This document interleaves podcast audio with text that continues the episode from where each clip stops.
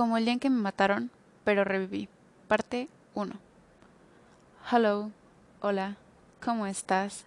Persona hermosa que escucha esta voz que es mía del otro lado de, ah, bueno, de donde sea que estés escuchando. Espero que estés teniendo un muy bonito día o noche o tarde, no importa, o sea, el tiempo en el que estés escuchando esto.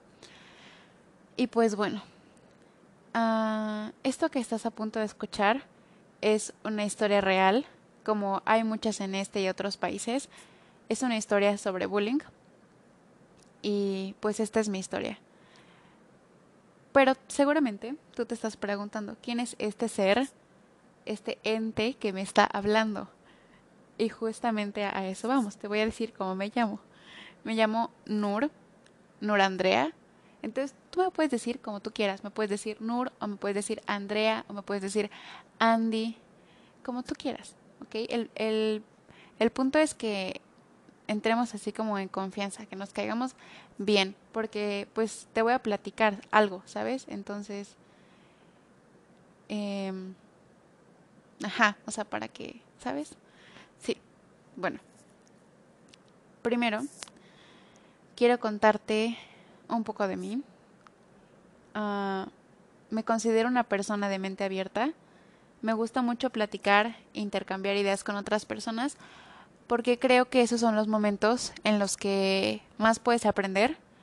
Creo que incluso el hablar con alguien una sola vez puede cambiar la forma en la que ves el mundo por completo. O sea, aunque sea hablar de las cosas más básicas de la vida, de las cosas más simples, siento que eso puede abrirte un panorama completamente diferente. Y que desde ese momento seas una persona así como diferente. Pero bueno. Uh, otra cosa muy importante de mí y que creo que me gustaría que tú sepas es que amo a mi familia me gusta mucho estar con ellos y platicar. Y pues nos queremos mucho, ¿no? O sea, siempre decimos que lo más importante, pase lo que pase, es que estemos juntos. Y yo creo que mi familia eh, ha influenciado mucho la persona que yo soy. Por ejemplo, mi papá. Con él tengo toda la cultura, la historia, el arte, la creatividad, la aventura y mi gusto por la lectura y él siempre tiene tiempo para debatir conmigo o hablar sobre, aunque, o sea, sobre lo más simple y sencillo de la vida. Y él es el creador de los más increíbles cuentos para dormir de mi infancia. Yo te juro, de mis memorias favoritas con mi papá son los cuentos que me contaba de chiquita. De un día les voy a contar, o sea, son muy buenos.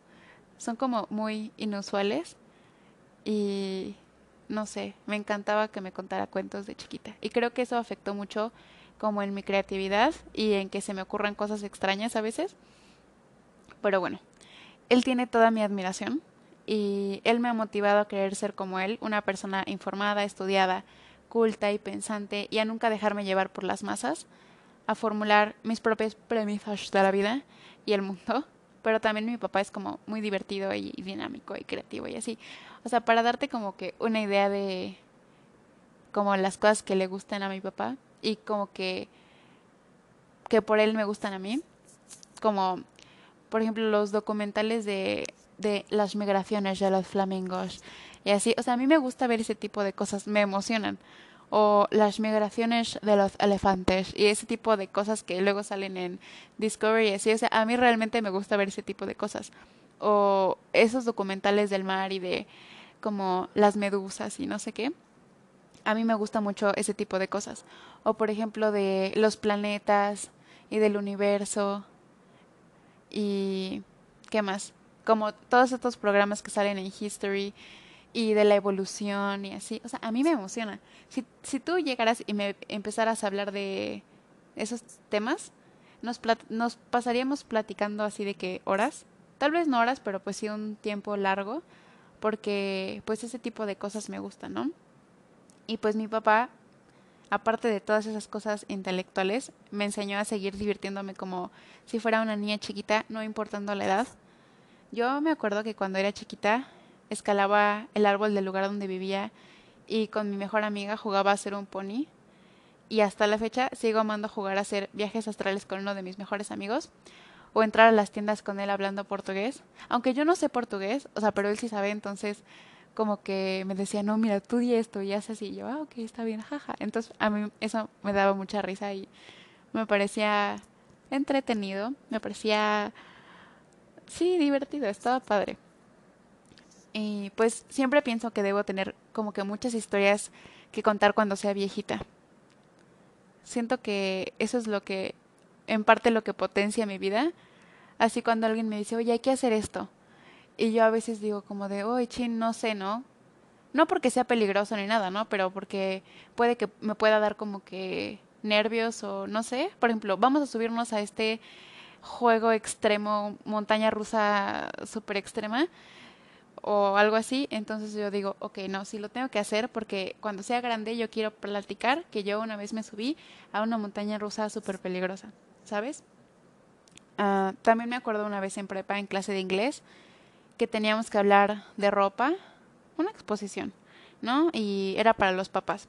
Así que se me ocurrió que hiciéramos una pasarela y a, a mi amigo lo vestimos así como con un afro y ropa como de hippie y unos lentes y luego como de guapo así como con traje y estuvo muy divertido, a todos nos divertimos mucho. Entonces, como que un saludo para mis amigos que con los que hice eso, me divertí mucho y creo que eso es el, un buen recuerdo que tengo de prepa. Sí, entonces los quiero mucho. También otra cosa que recuerdo es que creo que esto en alguna vez, alguna vez todos lo hicimos, que teníamos como una familia con nuestros amigos de la escuela. Bueno, pues yo también, en kinder teníamos la familia y yo era la mamá, ¿no? Y los demás integrantes pues eran como que mis hijos. Y esta organización perduró con el tiempo y hasta ahorita tengo un amigo de ese tiempo que todavía me dice mamá o madre. Entonces es muy gracioso cuando otra persona que o sea, que no es como de los amigos que, nos conocemos desde chiquitos. Llega y, y este persona me dice mamá y se saca de onda. Es como, ah, ¿qué está pasando aquí? Y pues bueno. También dentro de esa familia tenemos a un abuelo al que todos queremos mucho. Y pues bueno, si ustedes, si ustedes miembros de la familia, abuelo, hijos, están escuchando esto, los quiero mucho. buenos recuerdos. Por otra parte, uh, continuando con mi familia, uh, mi mamá, ella me ha enseñado a contactar con mi ser espiritual y a creer en las leyes del universo, a saber de Dios y su existencia amorosa. O sea, Dios como tú lo conozcas, ¿no? Pero nosotros siempre hemos hablado de Dios como un ser ente que nos cuida y así, ¿no? Ella me ha enseñado a tratar a cualquier persona con compasión, con comprensión y con respeto, a no aceptar ninguna condición como de injusticia o algún acto de violencia, a saber escuchar y a ponerme en el lugar de otra persona, a ser valiente, a hablar sin filtro, a no dar espacio a la mentira. O sea, si yo veo que alguien, más bien escucho que alguien está diciendo una mentira, pues intervenir, ¿no? Porque yo sé que las mentiras pueden causar mucho daño. sobre todo ella me ha enseñado a atravesar por mis miedos y aunque usted no lo sepa, esto que estoy haciendo, o sea, esto que te estoy contando en este momento a ti, es algo que yo ya había querido hacer desde hace mucho tiempo, pero me había dado mucho miedo como exponerme y hablar sobre esto y sobre esta historia, porque es algo que durante mucho tiempo me dolió y que no había sabido cómo procesar, pero pues aquí estamos, aquí estamos. Y creo que el objetivo que yo tengo con esto es mucho más grande que mi miedo, entonces pues vamos a continuar. Ah, mi mamá también me ha enseñado a tratar de ver siempre el aprendizaje que nos trae la vida, aun cuando las situaciones son muy malas y a disfrutar también cuando las situaciones son buenas agradecer siempre cualquier cosa que te traiga la vida y pues al final siempre vamos a aprender algo, ¿no? Aunque la situación sea así como una desgracia, porque créeme, o sea, yo a veces digo que me pasan unas cosas horribles, te lo juro, que yo hasta le cuento a mis amigos y a mis amigas de que, oye, me pasó esto y ellos, no, no inventes, ¿cómo puede ser que te haya pasado eso? O sea, de que neta está de la patada. Y siempre intento pensar, ok, algo bueno va a venir de esto, algo bueno voy a sacar de aquí, algo voy a aprender. Y sí, o sea, al principio es muy difícil, pero luego digo, ok, mira, sí me sirvió de algo y como que ya, de ahí me agarro para poder como sobrellevar la situación y superarlo. He aprendido también que todos tenemos luz en nuestro interior y que solo hay que descubrir cuál es tu, como tu poder uh, para poder explotarlo al máximo. He aprendido que nunca se debe de dañar a otra persona porque no sabes el efecto que pueden tener tus palabras o tus actos sobre esa persona, ni cuánto lo puedes lastimar, y sobre todo lo importante es pensar antes de hablar, porque una vez que hablas ya no puedes reparar el daño que esas palabras hicieron. Piénsalo así. O sea, a mí me gusta hacer como estas analogías, metáforas. Mis amigos siempre me dicen que digo las metáforas más extrañas y cosas raras. Pero bueno, piénsalo así, que tus palabras son como un fuego, ¿no?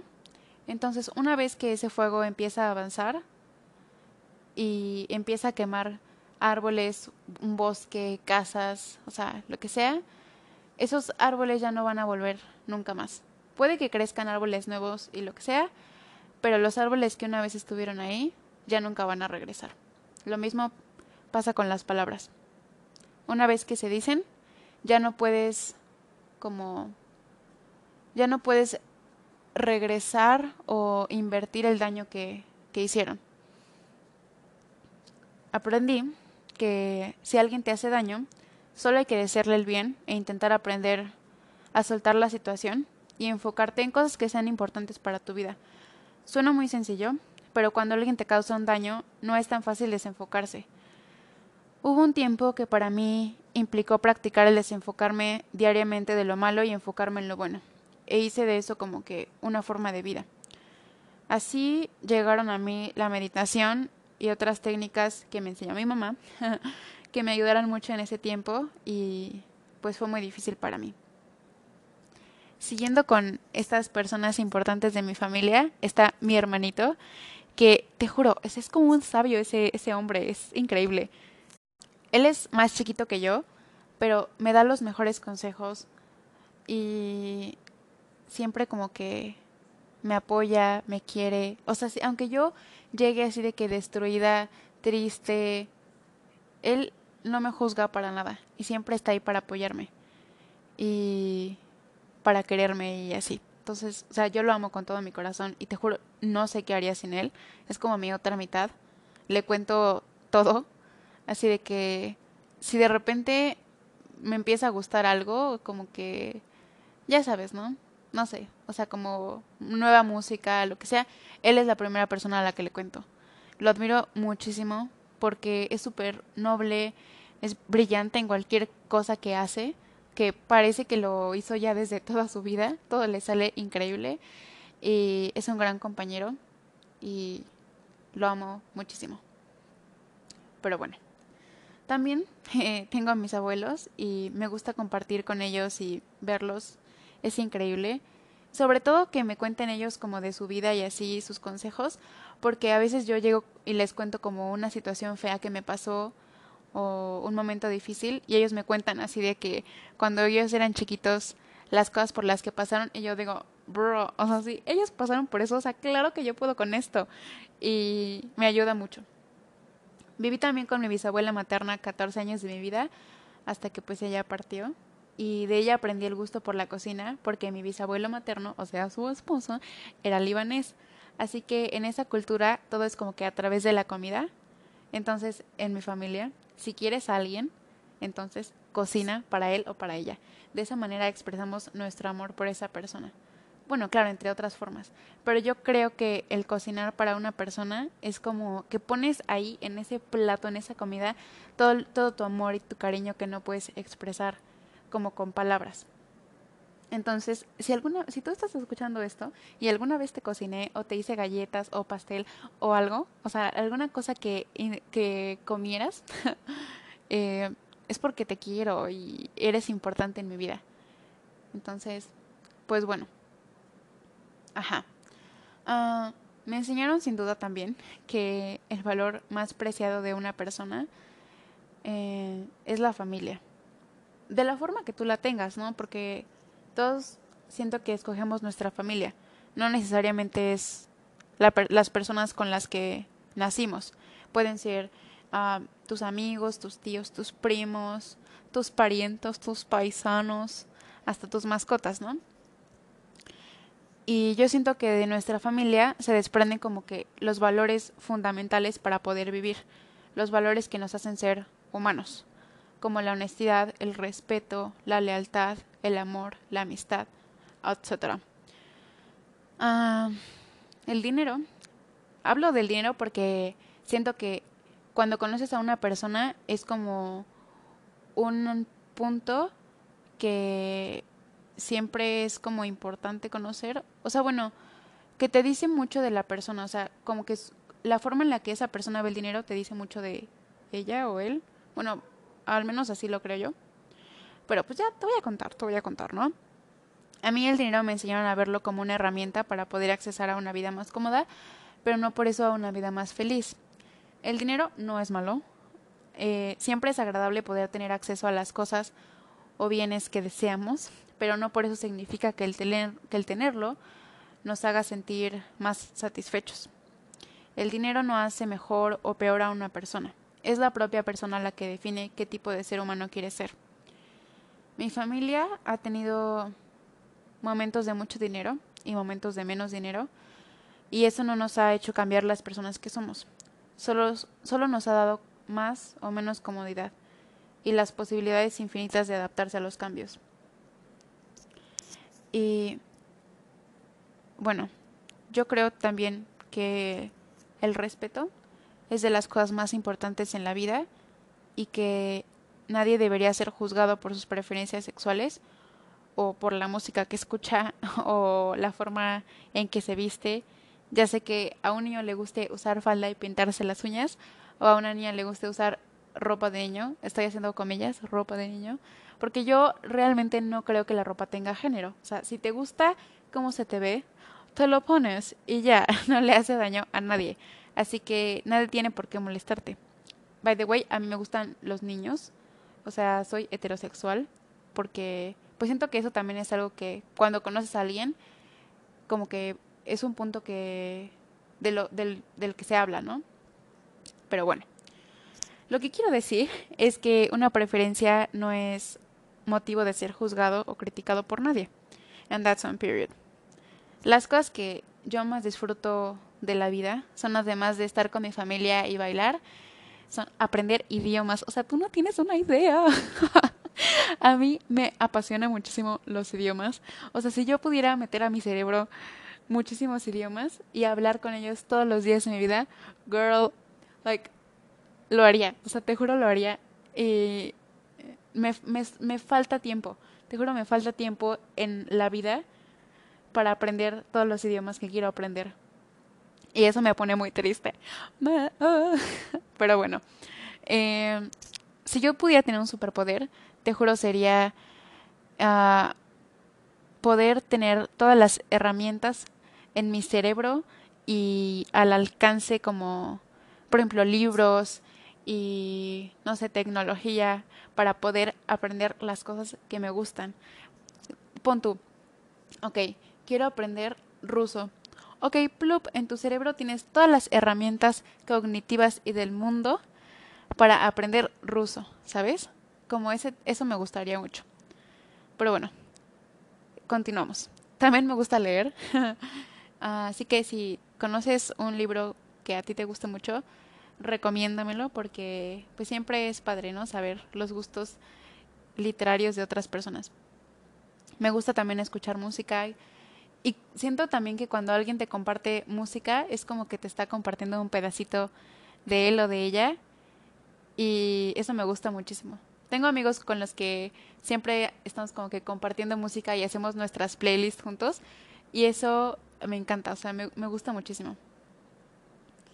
Uh, me encanta también saber sobre el mundo y sobre el comportamiento humano, la mente y el arte. Siempre estoy ocupada como con mil cosas en mi cabeza y muchos pensamientos locos al mismo tiempo. Ah, soy muy observadora. Bueno, me gusta pensar que soy muy observadora y entre más cosas puedo aprender y o sea, entre más cosas puedo aprender para mí mejor, ¿no? Y siento que eso también me hace ser una persona distraída y un poco dispersa.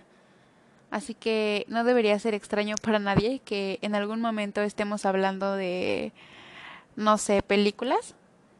O, ajá, sí, sobre películas y que de la nada te diga, ay, oye, ¿sabías que las nubes, sabes? O sea, como que te, te saque un tema así súper random. O, oye, si fueras una rana, ¿qué tipo de rana te gustaría ser? O un vegetal.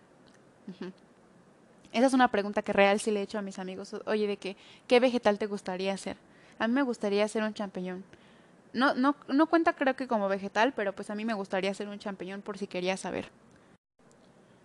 Como todas las personas en el mundo, he cometido errores. No soy perfecta, obviamente. pero me esfuerzo mucho en ser la mejor persona que puedo ser o sea, si yo sé que un día me puedo levantar y decirle a mi mamá que la quiero porque sé que eso la va a hacer feliz, pues lo hago, ¿no? Y nunca, o sea, bueno, siempre intento no lastimar a las personas, o sea, como que me preocupa mucho hacerle como que un, un daño a, a, otra persona, o sea, si, si de repente le sentí que le, le hablé feo a alguien, me atormenta por mucho tiempo. Es como de, no, ¿por qué? O sea, fui grosera con una persona o no sé, ¿sabes? Pero bueno, o sea, sí, sí he como cometido errores y así en el pasado, pero, o sea, sí, me, me esfuerzo en ser mejor persona y así. Y eso es como uno de los de las metas que tengo en la vida, o sea, como que al final de mi vida, de que cuando ya esté muy viejita y así de que en mi lecho de muerte o lo que sea, sí pueda decir como, ok, estoy tranquila porque ayudé a muchas personas o porque pude hacer algo por otras personas y mínimo hacer sentir bien a dos, tres personas en la vida y así. Y bueno, eso es algo importante para mí. También por eso estoy haciendo esto. O sea, esto, este podcast y así. Pero bueno, ya te conté un poco de mí y creo que ya podemos comenzar con la historia. Entonces, pues te voy a contar, ¿no? Hace un par de años intentaron robar mi identidad, no una, sino dos veces, y creo que puedo identificar el momento exacto en el que empezó todo, porque como les digo, soy observadora y antes, durante muchos años de mi vida en la misma escuela, con las mismas personas, nunca pasó nada igual, siempre fue tranquilo y siempre todos fuimos amigos. Con el tiempo y la entrada de más personas a la escuela, surgió que a alguien se le ocurrió alejarme y cortar mis relaciones con las personas que yo convivía o bien con quienes quisieran acercarse a mí haciéndome ver mal. Obviamente, esta acción no fue hecha de forma unilateral. Así como funciona el bullying, se unieron compartiendo intereses para molestarme por cualquier situación que les causara conflicto en mí. La persona que promovió principalmente todo esto, no sé qué fue en realidad lo que lo movió a actuar de esta forma, pues de un día para otro, sin que yo hiciera nada, fue como un switch, un cambio total y hasta podría parecer que hubiera recibido algo a cambio. Y pues no sé, o sea, como que podría ser hasta dinero, protección, no sé, estatus, un carro. Bueno, por lo menos a mí me gustaría pensar que sí le dieron algo, ¿no? Porque que nada más después de tantos años de conocernos, de un día para otro me empezara a tratar mal y ser grosero conmigo, como que se me hace algo o sea, realmente no lo puedo imaginar. Y creo que solo el ser mala onda con una persona porque se te da la gana y porque quieres hacerlo sentir mal es algo como que muy perverso. Pero bueno, fue alguien que estuvo dispuesto a mover todos estos chismes y mentiras para que ocurriera lo que en la siguiente parte te voy a contar. Entonces, pues si quieres saber, eres bienvenido. Eh, te espero en la siguiente parte. Como el día en que me mataron, pero reviví, parte 2. Hola, ser hermoso que escucha esta, este mensaje. Pues bueno, ah, qué bien que te quedaste para la segunda parte y pues voy a comenzar a contarte cómo fue que empezó todo. Más o menos, para que te puedas ubicar en tiempo, eh, la historia inicia en abril y junio del año 2017. En ese tiempo yo tenía 16 años y pues esto lo hicieron para separarme de personas a quienes quería y para confundir a mis amigos inventaron cosas de mí. En ese tiempo estábamos regresando de vacaciones de Semana Santa, así que pues lo primero que haces cuando regresas de vacaciones es saludar a tus amigos y a tus amigas, ¿no? Entonces, pues yo fui a hacer esto, a saludar, y llegué con una persona. Y lo primero que esta persona me dijo fue, me caes mal.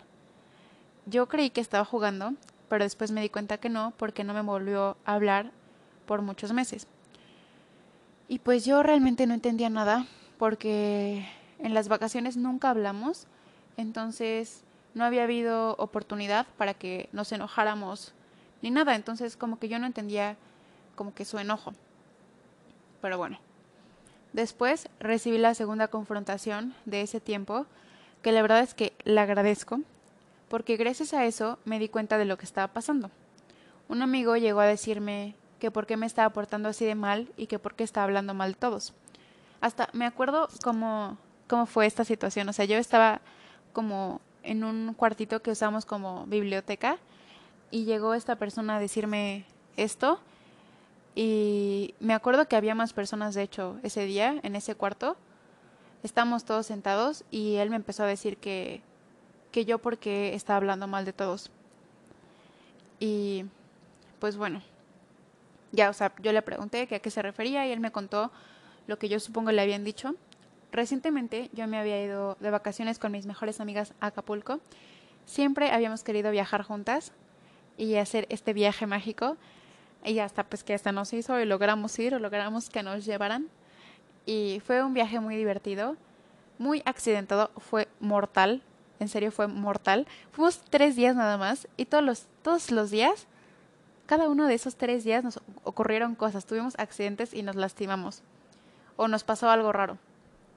Pero de todas formas fue un viaje muy bueno, muy divertido, que hasta ahora yo creo que ha sido de los mejores viajes, sobre todo porque fue un viaje lleno de experiencias buenas y muy buenas anécdotas que hasta ahorita todavía como que entre nosotras recordamos como muy divertidas y así. O sea, nos reímos todavía cuando nos acordamos.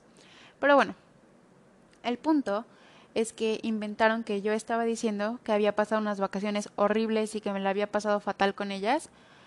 Y pues intentaron poner en contra, me intentaron poner en contra de mis mejores amigas. O sea, alguien que obviamente conocía la historia, la cambió como quiso.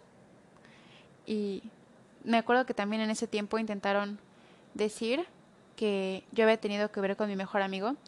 Improbable totalmente, porque yo más bien le estaba echando porras para que él se atreviera a salir con la niña que a él le gustaba, que luego pues ya sí se le hizo, ¿no? Se logró, se logró el cometido. Y pues bueno.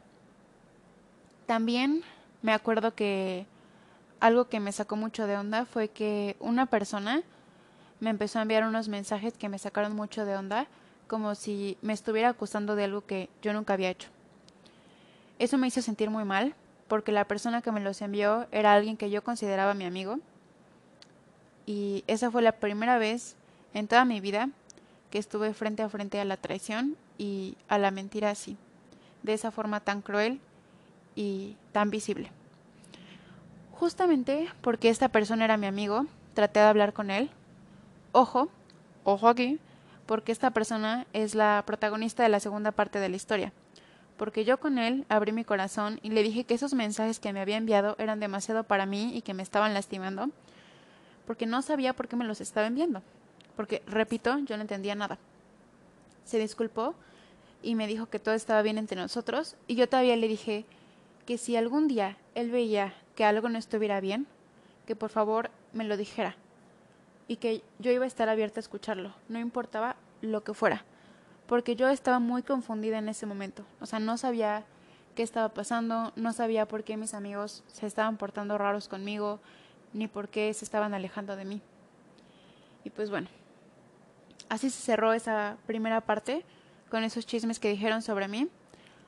Fueron pocos meses porque supongo que obtuvieron lo que estaban buscando, que era separarme y generar dudas sobre mí. Pero en realidad en ese momento yo aún no dimensionaba nada, pero ni la mitad de como el efecto que estos chismes iban a traer a mi vida, tanto dentro de la escuela como fuera, o sea, en mis relaciones con amigos fuera de la escuela y, y así. Después de eso salimos de vacaciones y aparentemente el asunto se cerró. Claro, se cerró para la escuela porque yo de forma externa estaba destrozada por no entender por qué una persona puede ser tan mala con alguien y crear toda una historia de mentiras solo para hacerte ver mal.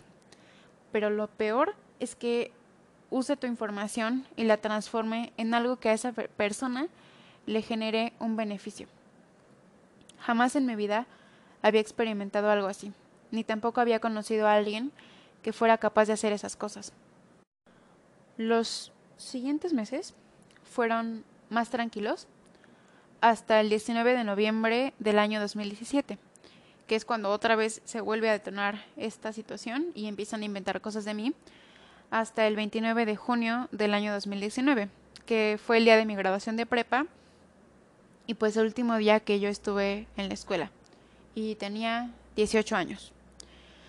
Esta segunda vez fue ya como que la más fuerte porque no detuvo a las personas que lo hicieron ni las vacaciones, ni el cambio de ciclo escolar, ni nada. O sea, a toda costa su necesidad, supongo, era lastimarme o destruirme.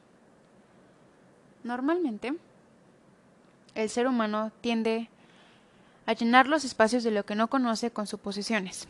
Como dicen por ahí, lo que no sabe lo inventa. Así que esta situación, de forma personal, empezó con la unión de personas que deseaban causar un daño a alguien que nunca les había hecho nada, o sea, yo. Mintieron y pusieron todo su enfoque en hacer como cambiar una imagen que yo había construido durante 15 años, o sea, desde que era chiquita y entré a la escuela, que tenía dos años, hasta que salí de prepa.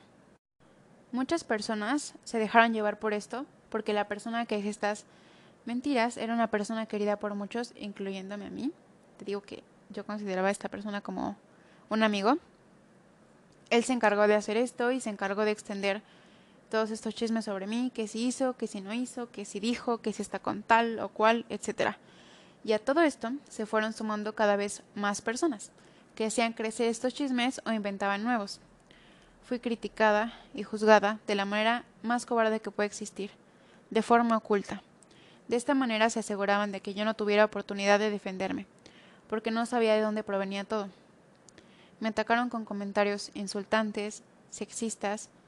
Además, me excluyeron de absolutamente todo, de fiestas y reuniones de quienes yo consideraba prácticamente mis hermanos, porque crecí con varias de estas personas, y a mí me gustaría pensar que algunos de ellos no crean en estos chismes, pero pues sí puedo entender, por, una, por un lado, que si llega tu mejor amigo y te dice, no confíes en esta persona porque es mala y te va a lastimar, pues ok, no, confías en él porque pues es tu amigo y sabes que no te va a lastimar y no va a hacer nada nunca para dañarte. Y pues porque confías en él, ¿no? Pero si llega tu mejor amigo a hablarte de una persona que conoces durante 15 años y que también es tu amiga, pues dudas, un poquito por lo menos, ¿no? Y dices, bueno, ok, voy a preguntarle, ¿no? Igual y no es cierto. Y pues yo también soy su amigo, entonces, pues, para ver qué onda, ¿no? Pero pues, esto no pasó y nunca nadie se tomó como que la molestia de preguntarme si todo esto que estaban inventando de mí era realmente cierto. De esta forma, y por el periodo de un año y medio, se dedicaron a matarme cada día un poco más que el día anterior. Poco a poco, Porque no matas a una persona solo con un arma de fuego o con una daga. Matas a una persona cuando hablas sobre ella sin fundamento, cuando existe en tu corazón un deseo de hacerle daño de cualquier forma posible, cuando la intención es literalmente eliminarla o borrarla de su grupo de amigos y de hermanos de siempre, cuando metes tu nariz en su vida privada sin importarte nada ni a quién te lleves en el camino, atacando lo que sea, lo que encuentres, hablar por hablar. Lo importante es destruir su vida. Lo importante es decir algo que esté haciendo mal, algo que pueda ser visto y juzgado, como si todas las personas fueran perfectas. Y si no encontramos nada, pues lo inventamos. Pero, ¿por qué lo hacían? A mí me gusta, me gustaría pensar que a esta persona le dieron algo increíble, así casi casi que como, no sé, una cosa increíble que él hubiera querido toda su vida, así de que fuera su sueño y que a cambio de eso, si se lo daban, como que él iba a cambiar su forma de ser conmigo para lastimarme, porque el que esa persona nada más hubiera querido lastimarme y empezar a inventar cosas de mí y destruir mi vida y mis relaciones con las personas que yo quería y con mis amigos, así, nada más porque le daba gusto o placer o lo que sea, se me hace como que algo muy difícil de creer, como que no puedo imaginar que una persona pueda ser tan mala, o sea, como para hacer esto que me hizo a mí sin nada cambio. Y pues no sé si pensaba que no me iba a dar cuenta o que no iba a decir nada yo solamente estaba como que observando. Ya llegaría el tiempo de que yo estuviera preparada para hacerlo, porque en ese momento yo no tenía la fuerza. Y aún faltaban muchas cosas por pasar que yo ni siquiera me imaginaba. Así que pues yo solo seguí siendo yo y traté de omitir mis emociones al respecto, ignorar sus groserías y sus comentarios.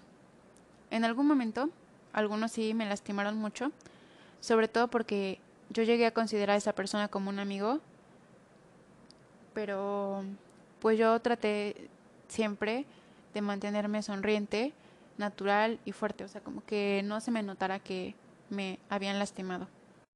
Pero la situación se fue haciendo cada vez más grande, inventaron cosas de mí, sobre mi vida privada, sobre mis hábitos, y de repente me hacían parecer como la persona más horrible del mundo, sin inteligencia y sin amor propio.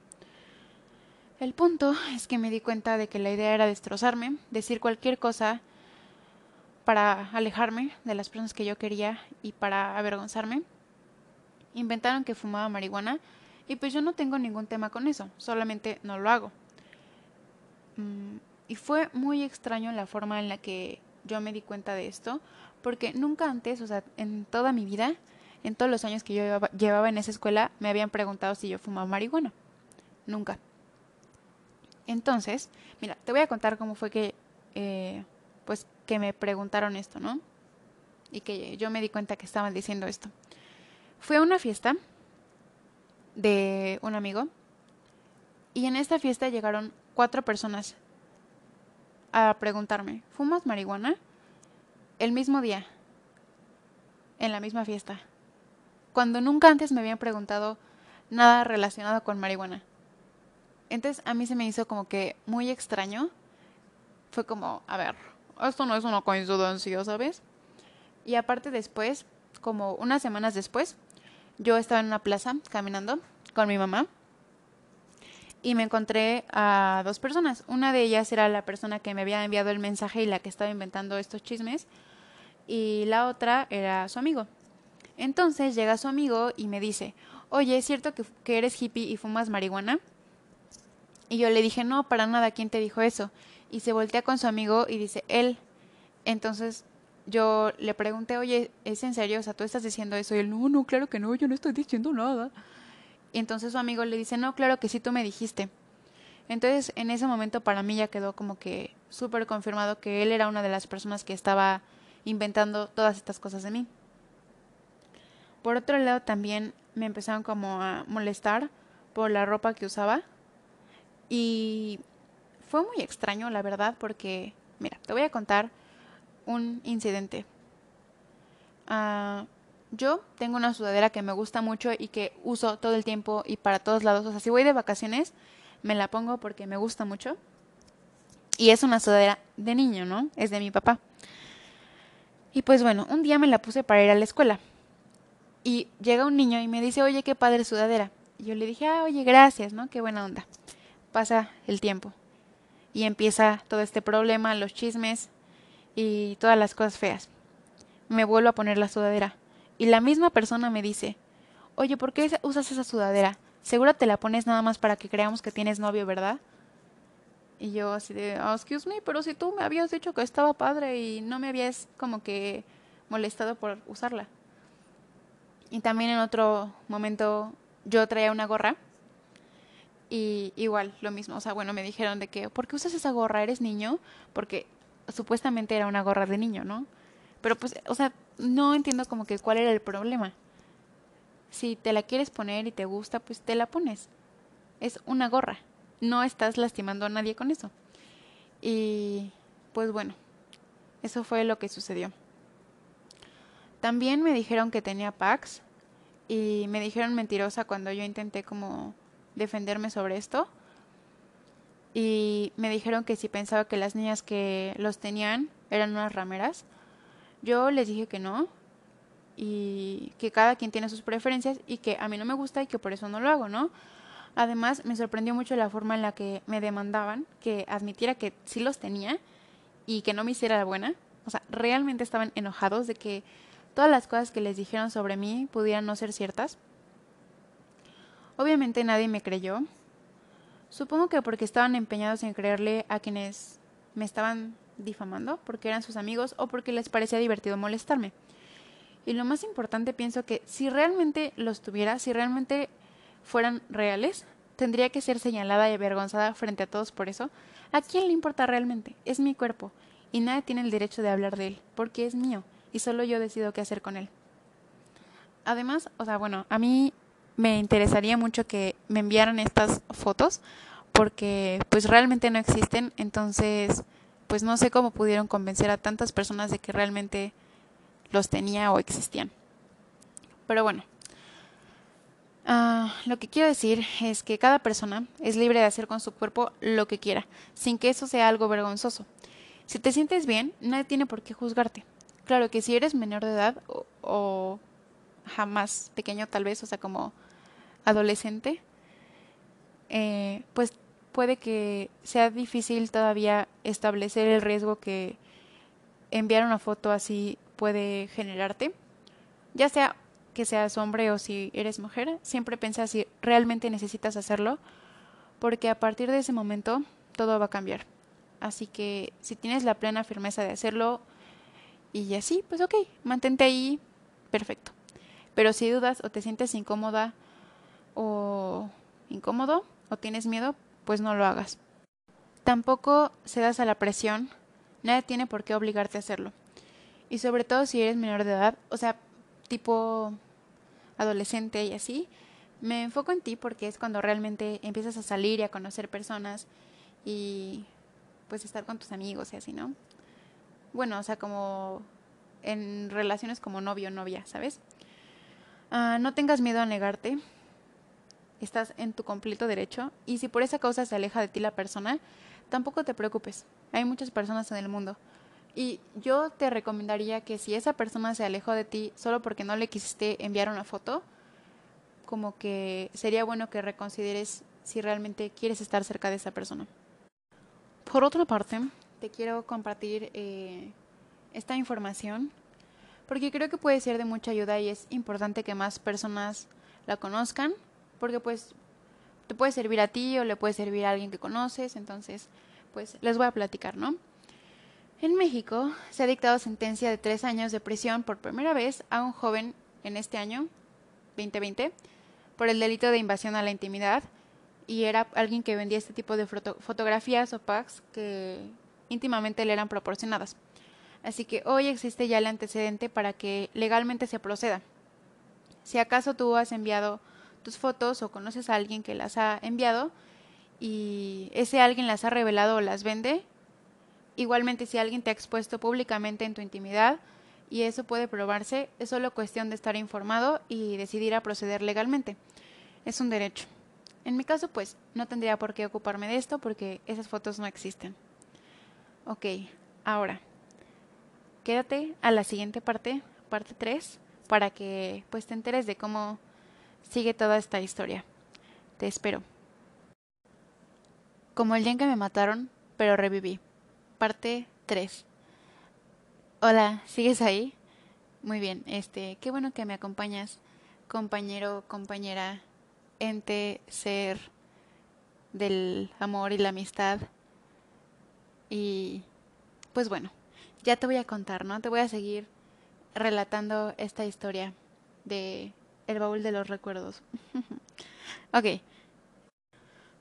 Recuerdo que era un fin de semana. Yo estaba en mi casa y pues ya era más o menos tarde. Y as always, como siempre, me quedé dormida. Yo tenía esa costumbre antes, ¿eh? O sea, de que llegaba de la escuela y me tiraba y me dormía hasta las 8 de la noche. O sea, de que siempre. Si no tenía mi siesta de belleza, era de que no había vivido el día. Creo que perdí mucho tiempo en mi vida durmiendo siestas. Pero mira, en ese tiempo que yo estaba, estaba durmiendo, estaba viviendo vidas paralelas en otros, en otros universos, ¿sabes? Yo era así de que un super saiyajin en no sé, en China y, oh, sí, o sea, no sé, yo me la pasaba bien soñando. Pero bueno, lo que quiero decir es que ya era tarde y me quedé dormida. En eso empezó a sonar mi teléfono. Entonces, pues ya de que yo, aló, ya contesto. Era una llamada con cuatro personas. Uno de ellos era un amigo que siempre había sido conmigo súper lindo y yo lo quiero mucho. Realmente creo que él es una persona muy importante en mi vida, porque además de que lo conozco desde muchísimo tiempo, o sea, desde que tengo, tenemos como que dos años que yo entré a la escuela, lo conozco, nos conocemos, y él para mí es como mi compañero de juegos y de payasadas y así, porque bueno, ¿te acuerdas que te conté que a mí me gusta mucho divertirme y aunque sean cosas extrañas y que a veces puedo parecer como una niña chiquita, él como que me daba pie para todo esto, o sea, como que él también me seguía el juego y nos inventamos unas cosas así de que súper extrañas y no sé, o sea, esta persona para mí es muy importante y lo quiero mucho, ¿no? Entonces, pues ya, contesto yo de, ah, ok, qué, cool, ¿no? Es mi amigo. Ya, contesto y me dice, ¿por qué no contestas? ¿Dónde estás? Te fuiste de peda con tus amigas, ¿verdad? Y yo así de, eh, ¿qué?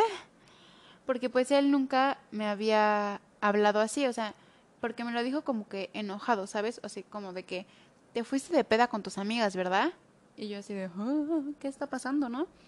Y yo le dije de que no, para nada. Además, se me hacía muy extraño porque no tendría nada de malo que yo hubiera salido con mis amigas.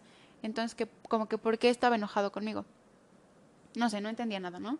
Ya le dije de que no, estoy en mi casa, estaba dormida y todavía me dice, no te hagas. Y pues las otras personas ahí escuchando toda nuestra conversación, que pues yo realmente no sé por qué estaban ahí, pero bueno. En eso mi mamá me llama y me dice de que, oye, baja, por favor. Ya le cuelgo a mi amigo, bajo y le conté a ella, ¿no? De que, oye, me, me llamó tal persona y me dijo esto y esto. Y ella me dice así de, ¿cómo? Ella de que en impactada, en sorprendida, porque pues ella también lo conoce de toda la vida y sabe que nuestra relación siempre había sido como que muy buena y siempre nos habíamos llevado bien y siempre habíamos sido muy buenos amigos, ¿no? Entonces a ella le pareció muy extraño la forma en la que me estaba como que hablando y sobre todo como que las, las preguntas que me había hecho, ¿no? Y además como que por los antecedentes de los chismes y así, era como que no es coincidencia que tienes otros amigos que también se empezaron a portar raros contigo y cambiaron tu forma de que cambiaron su forma de hablarte y de dirigirse a ti y que dejaron de considerarte como nunca antes había pasado en 15 años y que de la nada él también empieza a ser así, es como, mmm, aquí hay algo extraño. Han envenenado el abrevadero. Repito, han envenenado el abrevadero. ¿sabes? Era como si fuera una invasión zombie y lo hubieran infectado él también. O sea, yo podía ver cómo poco a poco iban infectando a mis amigos y cómo poco a poco ellos iban alejando de mí con todas estas cosas que les metían en la cabeza. Era como si les hubieran hecho coco wash. Pero bueno. Sí, o sea, literalmente era como si les hubieran hecho coco wash. Pero bueno. Las cosas empezaron a ponerse rudas, empezaron a ponerse feas. Entonces yo con mi familia decidí hacer una campaña de sororidad en el Día Internacional de la Mujer. Y yo dije, a ver, pues yo voy a invitar a las mujeres importantes de mi vida, ¿no? Así que invité a mis amigas para que la hicieran conmigo y fue este... Bueno, el propósito de esto era que ellas participaran y que aportaran mensajes positivos para otras mujeres y para la comunidad en general, ¿no? Mensajes de autoestima, de valor y de unión. O sea, grabamos como qué es algo que tú le quieres decir a otra mujer, ¿sabes? Y fue muy bonito para mí porque muy importante, como muy conmovedor, ¿sabes?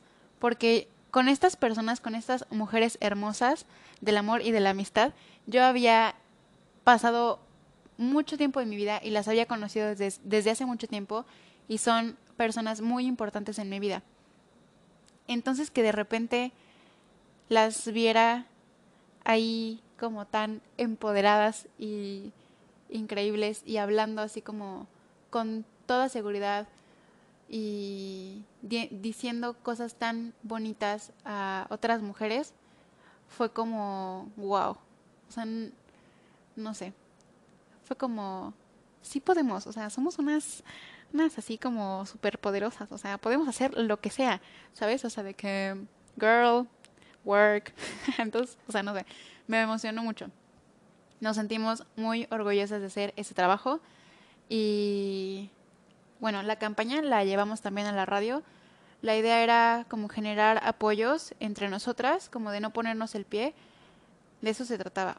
Y sobre todo esto que ahora vemos mucho en redes sociales y así, de que poner un código entre nosotras como si ves que otra chica está en problemas, ayudarla, aunque no la conozcas, ayudarnos y pues como que cuidarnos entre nosotras, ¿no?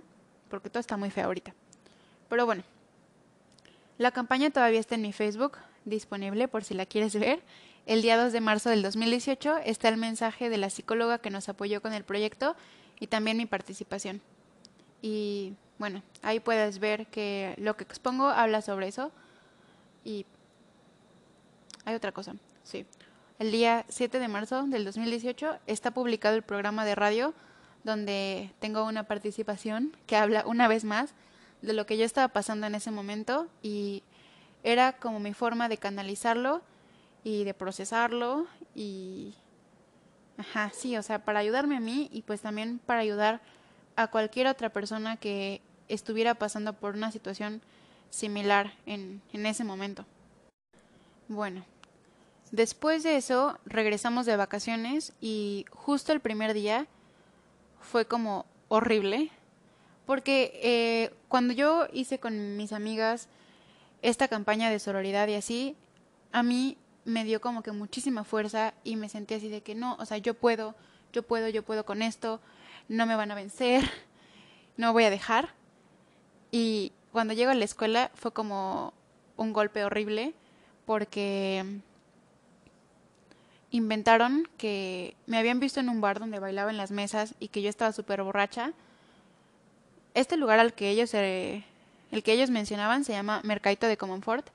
A mis papás les gustaba mucho ir a este lugar porque íbamos como que todas las familias de mis amigos, que pues eran también amigos de mis papás, íbamos ahí como a celebrar cumpleaños o ya sabes, ¿no? Así, como una familia muy grande.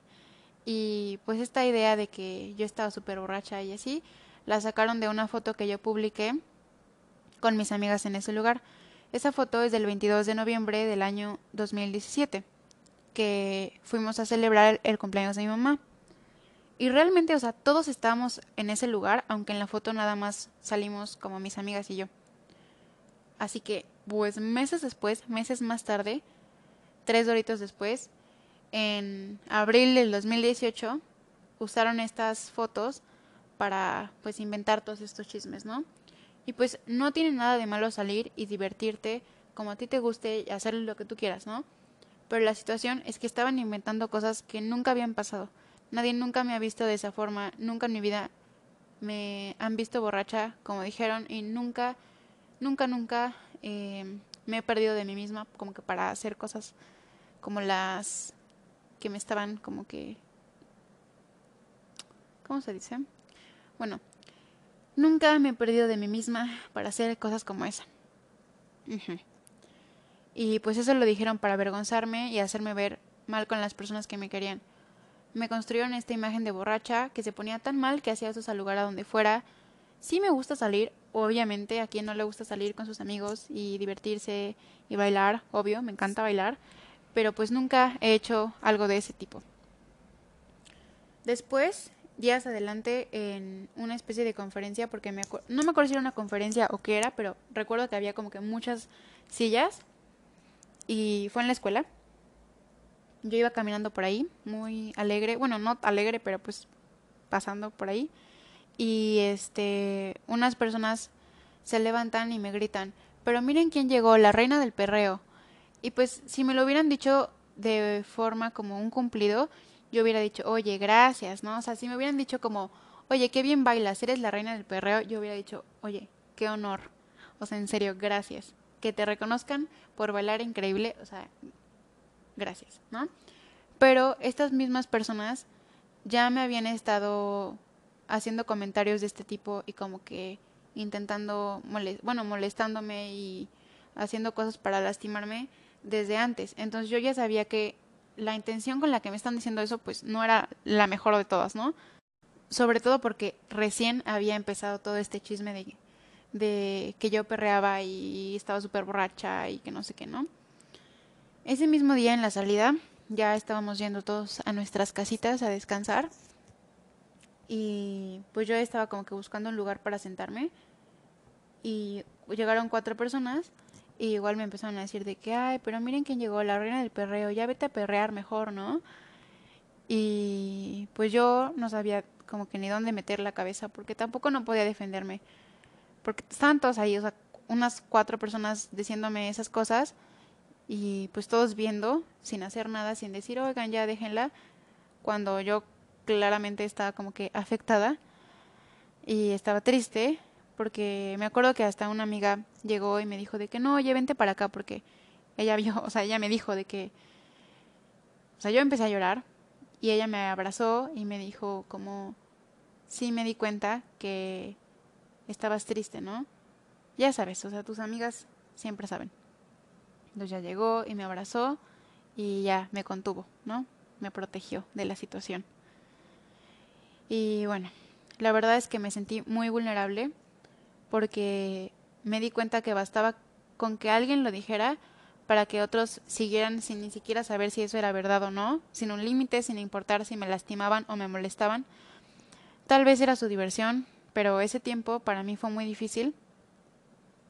Yo intentaba como que no hacerles caso y trataba de seguir mi vida normal con mis otros compañeros y mis amigos, pero el ignorarlo y el portarme así no significa que yo no escuchara lo que dijeran de mí y que todas esas cosas y ataques no me hayan lastimado.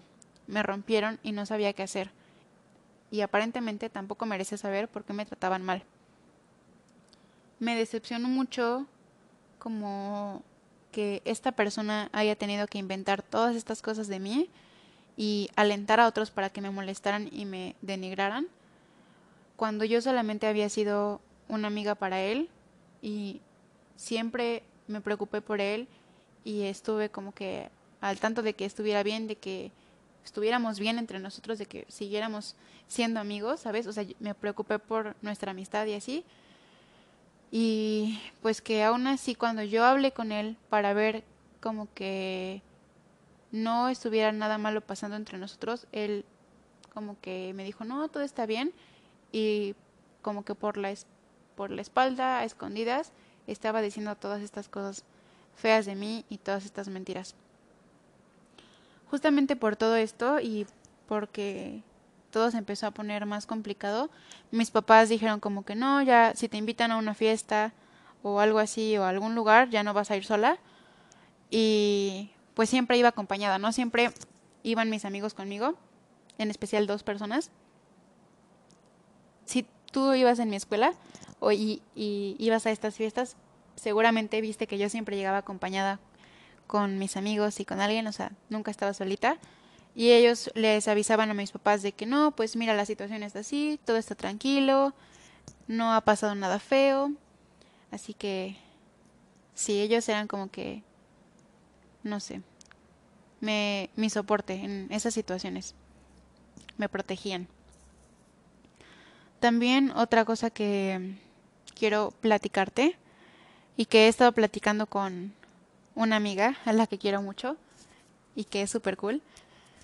Eh, hemos estado platicando que muchas veces cuando cuentas las cosas tristes y feas que te pasaron y que te lastimaron a otras personas, incluso a otros amigos, ellos te dicen como, ay, estás exagerando, ay, no es nada, ¿de qué te preocupas? No fue ni siquiera tan grave, ¿no? Y realmente esto no es como que justo, porque nadie puede como que revivir o vivir como tú viviste, como los eventos y las situaciones que te lastimaron. Solamente tú sabes el efecto que tuvieron y el daño que te hicieron a ti y a tu familia y a tus amigos, ¿no? Entonces nadie tiene por qué invalidar tus sentimientos o hacerlos menos, ¿sabes?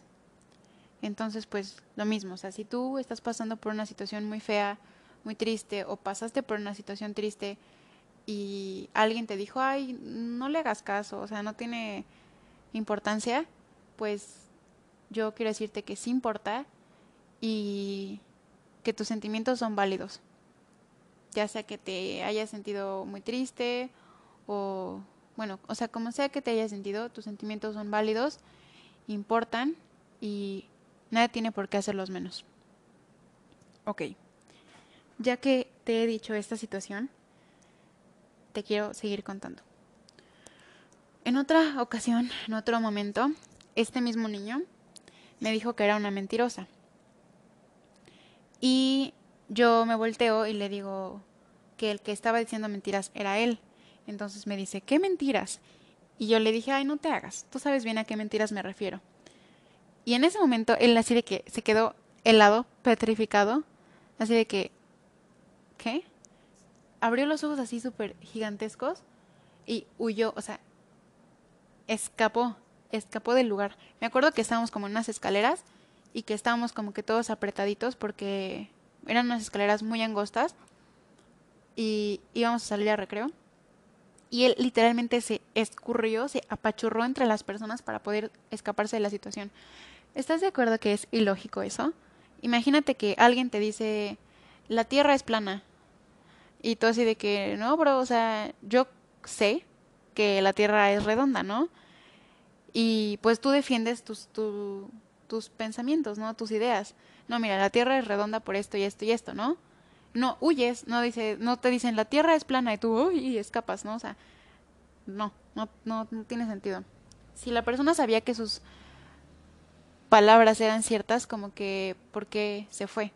Se hubiera quedado ahí como que a defenderse. Pero bueno, ese mismo día, él estaba con sus amigos y yo llegué, bueno, o sea, bueno, yo pasé cerca de ellos y me grita, ahí va Nurla mentirosa. Entonces ya yo me volteo y le digo, todo lo aprendí de ti y me fui. Yo realmente ya estaba como que muy cansada y no tenía la energía para defenderme. Siempre me esforcé en no verme débil y que yo pareciera normal y como que no me afectaba nada y como que no estaba triste y sé que muchos de mis amigos o personas más alejadas a mí ni siquiera se dieron cuenta. También recibí comentarios misóginos que todos alentaron muy felices y divertidos. Y yo sé que no soy la única que recibió este tipo de comentarios. Muchas de mis amigas y personas en mi salón también los recibieron y sé que pueden confirmar esto. El machismo es algo que nos lastima, a todos, tanto a hombres como a mujeres, y no podemos seguir permitiéndolo. Yo no conozco a una sola mujer que no haya sido abusada, ya sea de forma física, verbal o psicológicamente. Entonces, si tú te das cuenta de que vives en un hogar con ideas machistas o que tienes amigos o amigas machistas o sexistas, edúcate, investiga, habla con tu familia al respecto, porque si no, tú también eres parte del problema. Y pues yo puedo entender que hay familias que son muy tradicionales y que pueda ser difícil como cambiar su opinión al respecto o sí, o sea, la forma en la que ven las cosas, su percepción, pero creo que poco a poco, tal vez de forma sutil, podamos hacer como que un cambio y pues hacer como que un mundo más bonito para todos.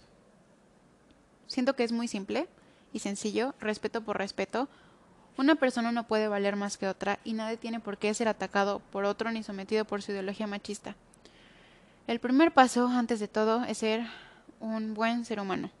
Si no, todo lo demás realmente sale sobrando. Como que, ¿para qué quieres tanto conocimiento, joyas, dinero, posesiones, eh, no sé, éxito, si no sabes ser una buena persona? Lo más importante es el factor humano. Es lo único que no puede ser reproducido.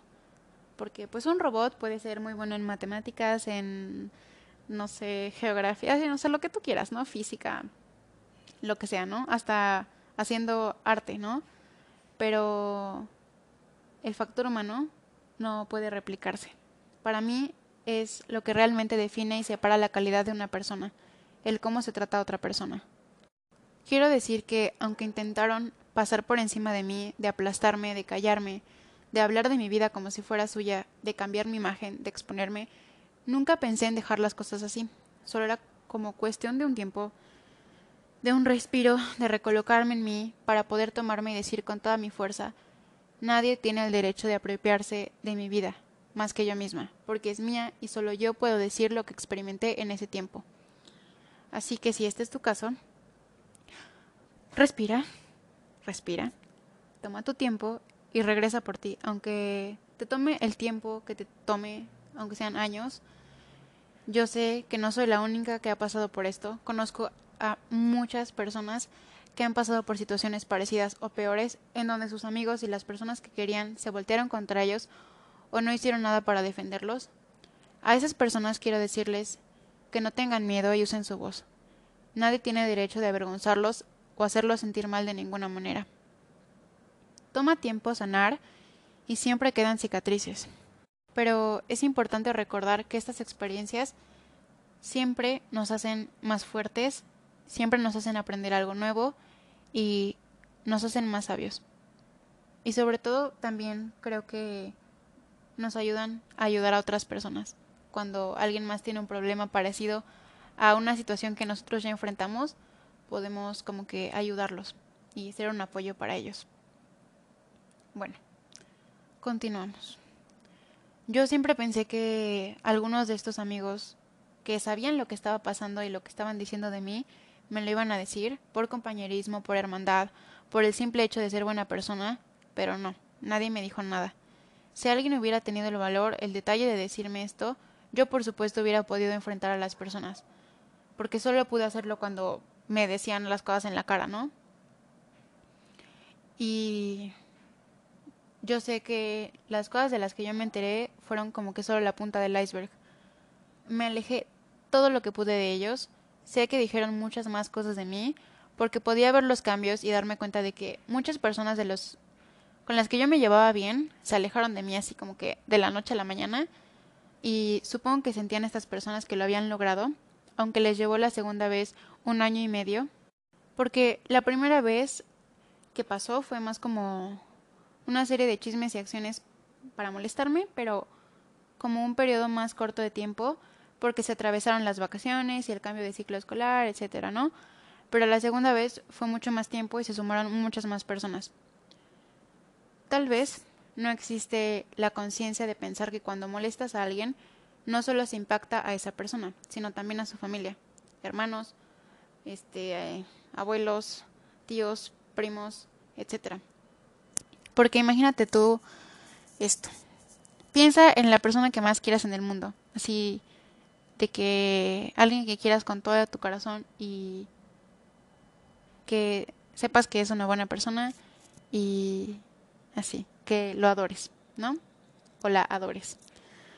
Ahora imagínate que te enteras que hay personas que están molestando y haciendo sentir mal a esta persona. Y que llora y que siente que ya no ya no puede con la situación y que hay personas que están inventando cosas que no tienen nada que ver con la forma de ser de esta persona que tú quieres y que la única razón por la que lo hacen es para hacerlo sentir mal. O sea, no hay otra razón. Y poco a poco ves como otras personas que eran amigos de esta persona que tú quieres se alejan. Yo creo que eso es algo muy triste y es como... Y, y afecta no solamente a la persona, o sea, afecta también a la familia de la persona. Todo el sistema familiar se mueve y se afecta.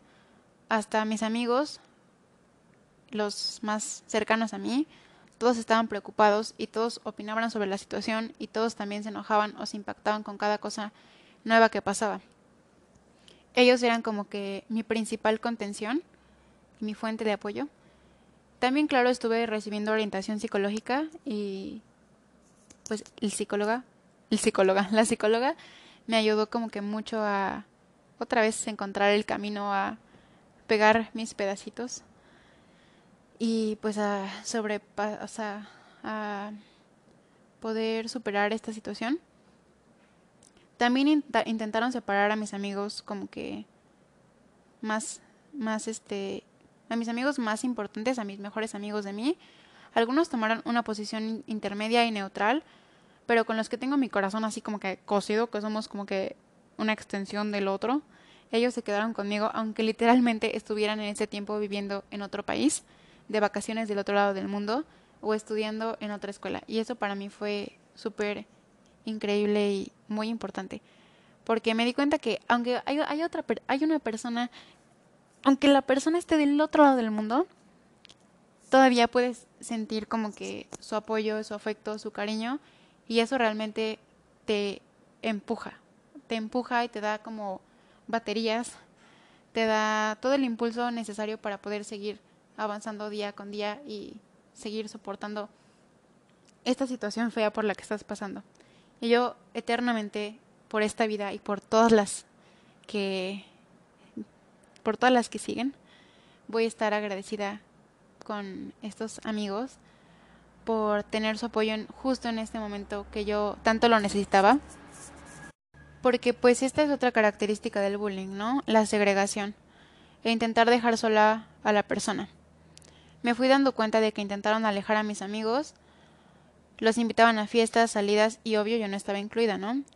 Mis amigos se dieron cuenta de esto y hasta ellos se les hacía raro que los invitaran a ellos, que eran personas a las que yo estaba pegada todo el tiempo, que íbamos en paquete a todos lados, íbamos de vacaciones juntos, los fines de semana salíamos como que nuestras familias juntas y todos sabían que como que cuando se hablaba de uno de nosotros era como que también los otros iban incluidos, ¿no? y que de la nada a mí no me invitaban, cuando antes eso nunca había pasado, era muy extraño, ¿no? Después de eso, yo ya estaba como que muy cansada y muy harta y decidí mejor alejarme de los que antes eran mis amigos. Eh, hice un grupo nuevo de amigos increíbles, de grados más abajo que el mío, que realmente fue como que ellos me adoptaron. No fue como que yo llegara así de que vamos a hacer otro grupo de amigos, ¿no? O sea, realmente ellos me adoptaron. Y este nuevo grupo que me contuvo sin saberlo, con su cariño, su amistad, sus risas y sus ocurrencias, pues fue una parte muy importante de mi vida.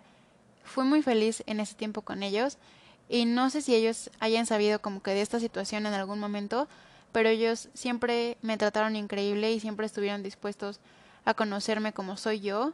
Jamás me sentí juzgada y pues yo quiero darle las gracias por eso a ese grupo de amigos, a los que después se sumaron más chicos y chicas de esa generación, para mí representó un sostén inimaginable para esos momentos que yo estaba viendo de tanta tristeza. Y pues yo simplemente cuando los iba a visitar y cuando los veía y estaba con ellos, como que se me olvidaba por completo y me hacían estar muy feliz. Me acuerdo que tengo un amigo al que yo quiero mucho, que literalmente me lo encontraba en el pasillo y solo me veía y me abrazaba. O sea, como que, no sé, supongo que él podía ver que yo estaba triste o algo así, o que necesitaba un abrazo y llegaba y me abrazaba. Y ya, como que yo decía de que, ok, yo puedo con esto, no me va a vencer, tengo a mis amigos, todo está bien, si se puede, echa para adelante. Y bueno, gracias por eso. Ninguna persona es perfecta en el mundo. Todos la regamos, nos equivocamos, no somos santos. Pero todos tenemos la posibilidad de reparar nuestros errores y corregirlos, porque a veces podemos hacer algo y causar un daño sin saberlo. Pero ya hacer cosas para causar un daño con intención, creo que ahí ya hablamos de cosas mayores, porque eso no implica una equivocación o un accidente, porque fue planeado, con el único propósito de lastimar y hacer, y hacer sentir mal a una persona cuando ya todo estaba muy feo, ya era muy grave y esta situación ya había alcanzado una magnitud enigmante, inimaginable, porque ya hasta personas de fuera de la escuela se estaban enterando de estos chismes y me preguntaban y empezaban a portarse diferentes conmigo y alejarse de mí. Mis papás decidieron ir a hablar a la escuela y como que informar de lo que estaba pasando, ¿no? Y la verdad es que la escuela sí se aplicó mucho en como que detener esta situación. Así que yo creo que por eso es muy importante avisar a la escuela y como que se haga la denuncia. En mi caso, me faltaba un semestre cuando avisaron a la escuela, así que yo mejor pedí que solo se vigilara, porque finalmente no quería afectarlos, aunque ellos lo hubieran hecho conmigo. No quise cargar con eso. Prefería que ellos cargaran con las responsabilidades de sus actos. Eh, después de eso, o sea, después de que mis papás fueran a hablar con... Bueno, fueran a hablar a la escuela, las cosas se calmaron un poco más, o sea, como que después de esa reunión que mis papás tuvieron con los directores y así, algunas personas trataron su forma de tratarme y como que más o menos todo se restableció y pude estar más tranquila. También por el porque era como que el cambio hacia el último semestre y eso me permitía estar en un ambiente alejado de las personas que intentaban lastimarme y pues las personas de mi nueva área de especialidad y obviamente amigos también de, de otros grados fueron muy atentos y verdaderos amigos conmigo y la verdad es que los recuerdo con mucho cariño y varios de ellos sí puedo decir que son personas, seres humanos súper increíbles y que los admiro muchísimo, o sea, no tienen ustedes una idea, ustedes saben quiénes son, porque me enseñaron muchas cosas, aunque no haya sido así de que hayamos tenido una plática para que me enseñaran una cosa en específico, pero nada más como que de verlos y de convivir con ellos y de platicar y... Ajá, o sea, de que hayan estado en mi vida por ese tiempo, me enseñaron muchas cosas. Realmente cambiaron mucho como las muchas ideas que yo tenía las cambiaron y aportaron mucho a la persona que, que soy. Y los quiero mucho por eso. Y, y los extraño también. Ok, les sigo contando. Después de que mis papás fueron a hablar y todo eso, estas personas que habían ideado este plan maquiavélico ahora querían regresar a ser mis amigos. En fin, la hipocresía, ¿no? como que intentaron restablecer su amistad conmigo, así como si no hubiera pasado nada. Supongo que porque les entró miedito. Eh, intentaban como que recordar las historias del pasado, así de que, ay, ¿te acuerdas cuando hicimos esto y que no sé qué y que nos la pasamos súper bien? Y así como que para que yo siguiera su juego, ¿no? Pero obviamente no lo permití, porque hacer eso sería como burlarme de mí misma, ¿no? Como si todas las cosas tristes que yo había pasado hubieran como que no fueran importantes, ¿no? En otra ocasión, alguien comentó a una persona muy cercana a mí que si sabía si yo estaba enojada porque la relación ya no era igual y que ella estaba alejada. O sea, realmente vienes y destruyes la vida de alguien y luego regresas y preguntas, ¿estás bien? Como que no tiene mucho sentido, ¿no? Eh, sí, las personas que rompen los lazos de amistad, traicionando a quienes se supone que son sus amigos por intereses personales o por algo a cambio, como que realmente qué tipo de personas son, dónde están sus valores. Así que pues bueno, justamente por esta situación yo decidí alejarme, aunque eso implicara alejarme también de otras personas que pues que no habían como que bueno, de mis otros amigos, ¿no? Pero yo realmente no deseaba entender a estas personas y no me interesaba en absoluto estar cerca. Al contrario, o sea, yo entre más lejos mejor. Así pude terminar un poco más tranquila este último semestre de la prepa, pero eso no implicaba que las cosas no continuaran, solo que ya no me las decían como que a la cara, así tan directamente.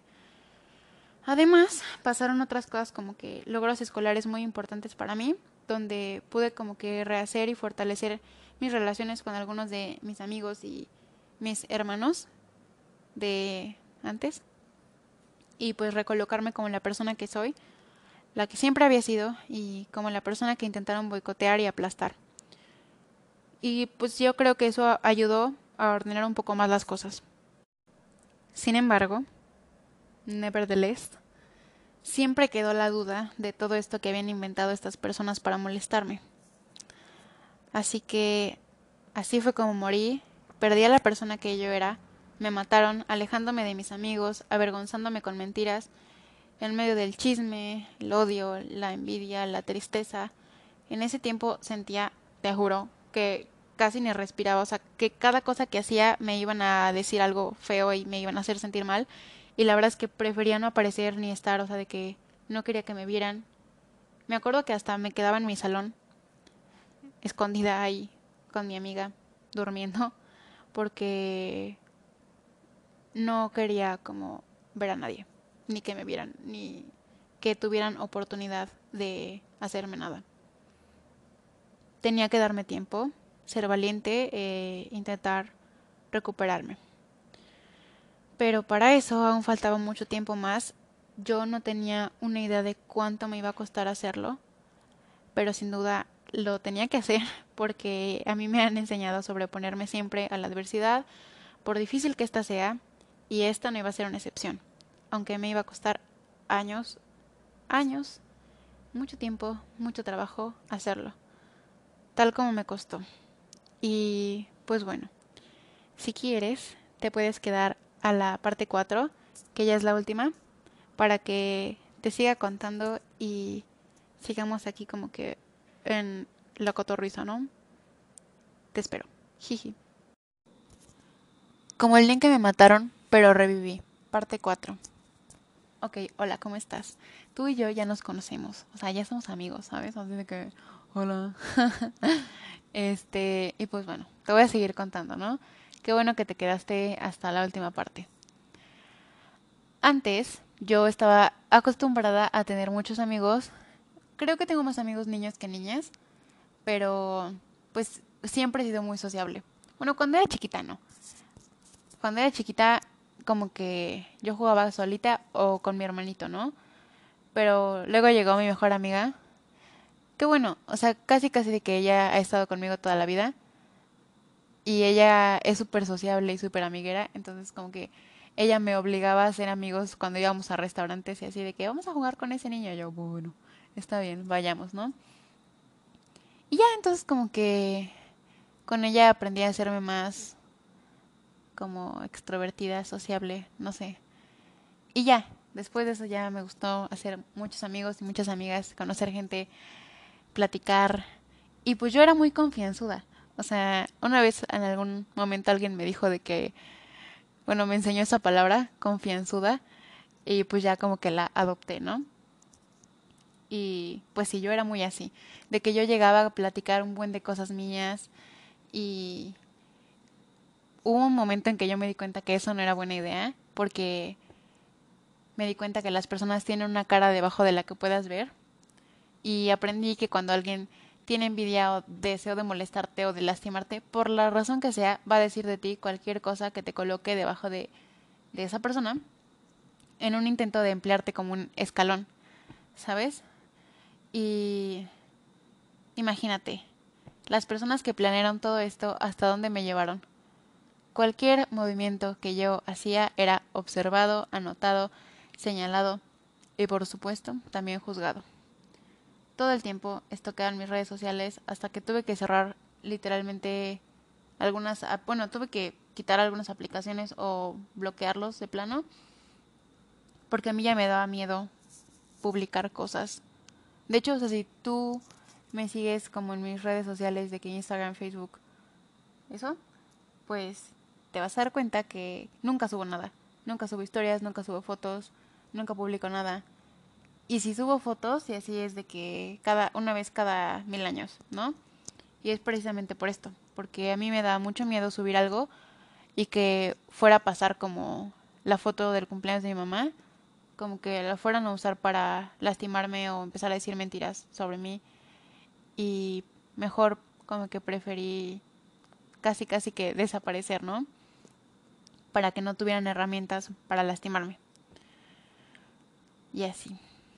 Pero bueno, de pronto pensé que como qué tan importante soy para estas personas que ocupan su tiempo en ver qué hago, con quién estoy, con quiénes me relaciono y todo eso para molestarme, sin que yo hubiera hecho nada.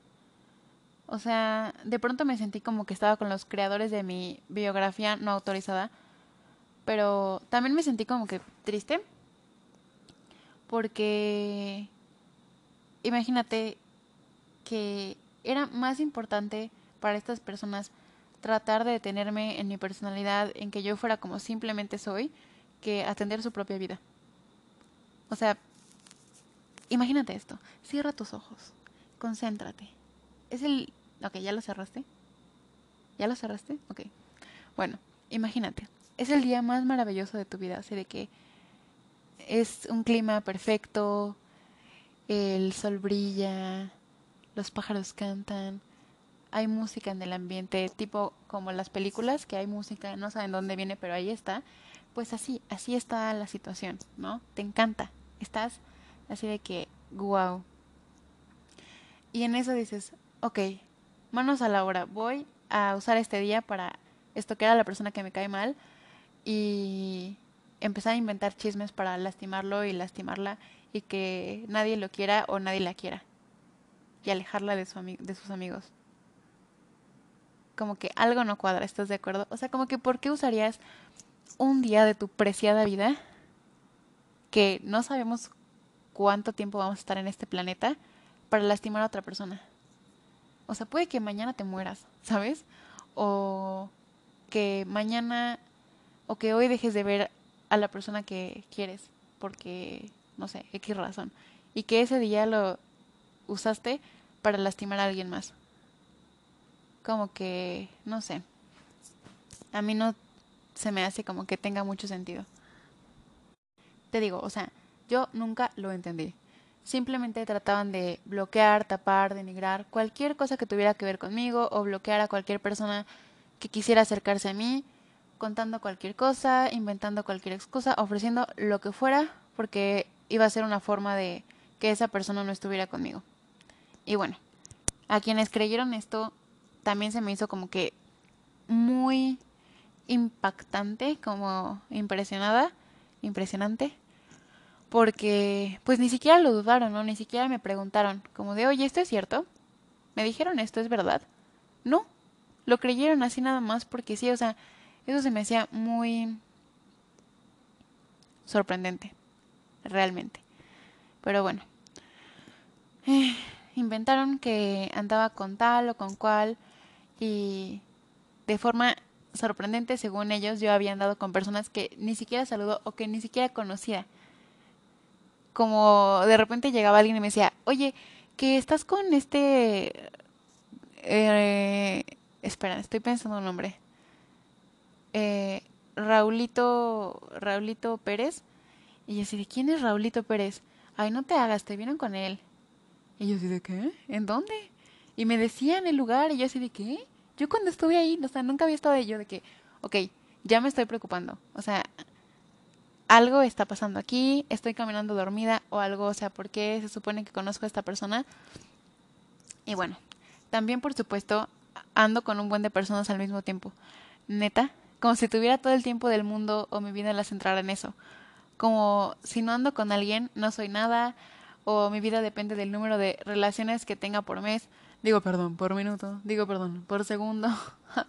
como que neta tan desesperada de plano. Me encantaría conocer a todas esas personas con las que he andado, por lo menos para saber quiénes son. Porque que yo sepa, me alcanza una mano y hasta me sobran dedos para contar a quienes he incluido en mi vida. Porque es mía, como tu vida es tuya y nadie tiene el derecho de meterse en eso. Lo que pasa o no pasa en ella no es de la incumbencia de nadie. Como que de cuándo acá conocen mis sentimientos, qué es lo que yo pienso o siento o no siento respecto a las personas. No me gusta coleccionar personas. Quisieron hacerme ver como alguien que no tiene corazón o que es completamente fría o superficial. No me importa ganar o tener a más personas cerca de mí o que yo les guste a todos o que quieran algo conmigo, lo considero completamente irrelevante. Me basta con tener a mis amigos que me quieren y que yo quiero y a las personas en las que yo sé que puedo confiar con los ojos cerrados de que les puedo confiar mi vida y sé que voy a estar bien. Y esas personas también son contadas. Mi seguridad no se basa en tener personas alrededor de mí. Agradezco que en mi casa tengo a los mejores hombres de la vida, porque soy la única niña en mi familia nuclear. Como que ya sabes, ¿no? Mi mamá, papá, hermano, entonces pues yo soy la única bueno, mi mamá también, ¿no? Pero pues yo soy como que la chiquita. Y pues tengo todo su amor, su respeto, su atención. Tengo muchos caballeros cerca de mí. Mi papá, mis abuelos, mi hermanito, mis primos, mis tíos. Y la verdad es que he aprendido de la fidelidad, del ser compañero, de cómo se trata una persona, de ayudar y comprender y amar a tu pareja. Mis papás apenas cumplieron 25 años de casados y 30 años juntos y yo veo cómo mi papá la trata a ella, siempre la pone en primer lugar, siempre como que con muchísimo respeto y cariño y le encanta que estén juntos y que vayan juntos a todas partes, de que todo el tiempo está, de que aunque vaya a la esquina dice, ay, ¿me acompañas? Y mi mamá, bueno, sí, está bien. Y yo nunca lo he escuchado que se dirija a ella ni con groserías, ni que la trate feo. Y mi mamá siempre dice que mi papá es el amor de su vida y que volvería a elegirlo siempre para que fuera su novio, su esposo, su amigo y su compañero. Y aparte ella también siempre me anda contando de que, ay no, cuando yo conocí a tu papá, y le encanta, aunque yo le diga, ya me lo dijiste, o sea, ya me la contaste, ya me contaste la historia, ella me vuelve a contar, ¿no? Son sus mejores compañías mutuamente. Y mis abuelos, mis abuelitos, que los quiero mucho, apenas cumplieron 50 años de casados. Y pues imagínate, imagínate, esos son mis ejemplos. Sé lo que es el amor incondicional, porque respiro de él cada día de mi vida. Así que, como que, ¿por qué querría yo tener a todo un grupo de hombres para reforzar mi autoestima? Cuando incluyo a alguien en mi vida, ya sea un amigo, una amiga o una relación, es porque lo admiro algo de esa persona, porque suma algo a mi vida o porque me enseña algo y porque me hace ser mejor persona. Por eso, gracias, pero no necesito representantes, no me conocen absolutamente nada en ese aspecto. Ok, y en relación a esto de que hablo con varios al mismo tiempo, te voy a contar algo, ok, pero no le puedes decir a nadie. O sea, de que es nuestro secreto. Y confío, confío en ti, ¿eh? O sea, ya pasamos por toda esta historia. O sea, ya somos como que amigos, ¿ok? confío en ti. Te voy a decir ya, la verdad. Es cierto. Ya no puedo esconderlo más. Es real. Sí hablo con varios al mismo tiempo. Tengo una relación con el chino. Porque él captó mi atención completamente. Y tenemos planes a futuro. Tal vez entre 5, 4 o 5 años. Pienso ir a verlo a ver el lugar en donde nació y tal vez poder entablar una relación más cercana. Cada día esto está bien bonito, ¿eh? Te voy a decir. Cada día me dejan notas en la cabecera de mi cama con frasecitas y palabras que recuerdo cada vez que me acuesto o en la mañana cuando me despierto y las veo, ¿no? Yo, todos los días, trato de convencer a la Universidad de Pekín de que soy un buen partido porque quiero que vea que soy perseverante y que estoy dispuesta a luchar por él, a vencer cualquier obstáculo, cualquier obstáculo que me ponga enfrente. Porque realmente él lo merece. Merece mi atención porque él me brinda un mundo lleno de emoción y de nuevos descubrimientos cada día. Pero ojo, a ver, aquí ayúdame, por favor, amigo o amiga. Necesito tu consejo, porque estoy realmente en un problema. Una disyuntiva en mi vida, baby. Tengo a otros dos extranjeros frente a mí. El portugués y el italiano. Y no sé por cuál de los dos decidirme. Porque, mira, la verdad es que yo sé que eventualmente voy a terminar hablando con los dos. O sea, tú y yo lo sabemos. Pero ahora, de forma inmediata de que ahorita, como que sí tengo esta duda, ¿sabes? Mira, te voy a decir, tú ayúdame. El portugués es como que más familiar, porque tengo más amigos como que tienen cercanía con él y tengo amigos brasileños. Así como que me da más confianza, le entiendo más cuando habla, o sea, su acento. Pero, cuando ya estoy a nada de decidirme por él, para entablar esta relación que yo creo que me llevaría como un año, aparece el italiano, el hermoso italiano, que es conmigo de que súper condescendiente y pues cómo decirle que no. ¿A poco tú le dirías que no? Mira, yo creo que no. Y la verdad es que me atrapa porque a veces me parece que podría tener con él una gran relación. Me apasionan y me hacen soñar las historias sobre este país, sobre todo las manifestaciones artísticas. Y pues hay muchas cosas que me encantan de él, por su acento. De pronto me imagino como que estoy en una góndola en el canal de Venecia o echando mi monedita a la fuente de Trevi para pedir un deseo. Y me parece que podríamos llevar una vida llena de aventuras. Pero no quiero verme interesada porque yo sé que su presencia en mi vida en el futuro me puede traer como que muchos beneficios por una de mis carreras, pero trato de decidir con el corazón, porque no quiero que piense mal de mí. Pero mira, te voy a decir algo. Si no es este año, es el siguiente. Porque él me dijo que va a estar disponible para mí en el momento en el que yo lo desee. Y mira, también hablo con otros dos amores más, el español y en inglés. Pero ellos son más como amor de hermanos, ¿sabes? Porque prácticamente nací con, con ellos, o sea, crecí con ellos en mi casa y en mi escuela, y pues no puedo verlos de otra forma. Porque son amores con quienes hablo todos los días de mi vida y que nunca dejan de estar presentes. Eso sí, eso sí, cuando tú creías que esto ya se terminaba, baby, no, continuamos. Hay alguien más. Es uno de mis favoritos, el francés. Lo amo tanto. Y yo estaba preocupada, porque por un momento pensé que nos íbamos a separar cuando me fui de la prepa.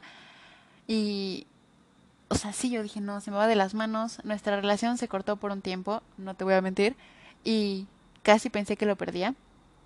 Pero hice lo incontable por encontrarlo nuevamente, porque el amor te hace buscar el tiempo. Así que yo fui y lo busqué por todas partes. Y ya no, decidí que nos íbamos a encontrar cada fin de semana, todas las tardes de los sábados. Y para mí, no te miento, no es juego, no es broma no hay actividad más importante para mí ese día que el verlo a él. Porque adoro las tardes a su lado y tengo la sensación de que él es también uno de esos amores que llegó para quedarse en mi vida por siempre. Ok, ahora sí, mami, agárrate. O oh, papi, agárrate. Porque ya esto está ya en una situación crítica. ¿Ok? Esto que te voy a decir en este momento es un secreto. Nadie lo sabe. Tienes, mira, te estoy, estoy depositando en ti, en este momento, toda mi confianza. Porque esto es prohibido. O sea, nadie lo sabe. Y es que hablo con alguien más. Y es, ¿estás listo para esto? Te va a impactar, ¿eh? ¿Listo? Ok. Es el coreano. El coreano. Pero es un amor oculto. Nadie sabe. Bueno, nadie sabe, ¿no? Pero, o sea, a mí, ¿tú qué harías? O sea, porque a mí realmente sí me interesa esta relación, ¿sabes? Pero yo sé que no es como que algo que vaya a ser como que de corto plazo. O sea, no es como que un año y ya, terminamos, ¿sabes? O sea, yo creo que sí es como de cinco o seis años. O sea, me tengo que comprometer. Y yo no sé si estoy lista para eso. O sea, sí me interesa mucho y me gusta. Pero, o sea, no sé si estoy lista para ese tipo de compromiso. Pero no quiero que se me vaya porque, pues, ya sabes, o sea, a mí sí me gusta mucho. Pero bueno, ya te iré contando qué, qué fue lo que pasó, ¿no? Ok, ya. Por otro lado, tengo a dos más que tienen otras formas de hablarme. Tengo un amor loco y alterado que me lleva a confrontarme, a cuestionarme y que a veces me hace dudar de mí misma, pero otras veces también me autoafirma y me lleva a enamorarme cada día y a tratar de avanzar con pasos de gigante. Y este es el mundo de la psicología, que está siempre en mi cabeza, acercándome a mi crush por siempre, la criminalística y la neurociencia, que trabajo cada día para llegar a tener muy pronto una relación profunda con ellos y que no solamente aparezcan en mis sueños. Y ya, finalmente, ahora sí ya, para que no te vaya a dar algo, uno de mis favoritos y que lo considero el más grandioso porque es humilde y porque no necesita de palabras para hablarme, porque con sus actos y toda su historia habla por sí mismo. El que solo de verlo puede transmitirme y hacerme sentir absolutamente todo, porque el sentir es su idioma y por eso lo amo tanto, porque es capaz de crear dentro de mi corazón las más grandes pasiones y emociones. El arte. Jijiji. Y pues ya, ¿no? Esos son todos los que, todos con, todos con los que hablo al mismo tiempo y pues a quienes no tengo intención de abandonar por varios años. Mis intenciones son firmes, aunque pueda parecer ambiciosa por tener tantos. Más bien lo que pasa es que cada uno de ellos pone una pieza rompecabezas en mi vida y la hace más emocionante. Y cada uno de ellos me lleva a crear historias en mi mente de viajes por todo el mundo en su compañía. ¿A poco a ti no te gustaría viajar con todos, todos, todos estas maravillosos, este, eh, situaciones? y pues sí, o sea, ellos ocupan totalmente mi tiempo y mis pensamientos cada día. Claro que a veces no puedo juntarlos porque, pues no, ¿no? Unos días unos y otros días los otros. Y sí hablo con varios al mismo tiempo, pero no se trata de hombres. Así que creo que a quien se le ocurrió esto está ligeramente confundido al respecto. Siempre he sido una persona muy observadora, así que cuando me di cuenta de lo que estaban haciendo, me dediqué a sobrevivir, pero cuando faltaba solo un semestre para terminar la escuela, que ya todo era muy difícil, pensé, tengo la oportunidad, la opción de irme de aquí y ya olvidarme de todo y de todas estas personas, pero también pensé que nadie tiene derecho de quitarte algo que es tuyo. Esa escuela era mi segunda casa, la quiero y la verdad es que agradezco todas las cosas como que viví ahí porque estuve toda una vida en, en esa escuela y pues obviamente siempre voy a querer mucho a las personas que conocí ahí, tanto a mis maestras y así que hasta ahorita todavía como que me felicitan, nos saludamos y así y que me recuerdan también cuando hacía cosas de chiquita así de que, ay, no, tú eras bien tremenda y que no sé qué, y te acuerdas que hiciste esto, o ya sabes, ¿no? Lo típico de, ay, todavía te acuerdas de mí.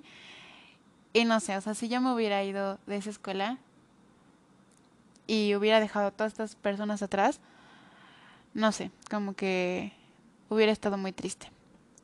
Y justo por eso le dije a mis papás que quería quedarme ahí por mi dignidad, por mi imagen, por la persona que yo soy y también pues por todas y todos los que algún momento sufrieron de bullying y que tuvieron que irse de la escuela que querían o que les gustaba, ¿no?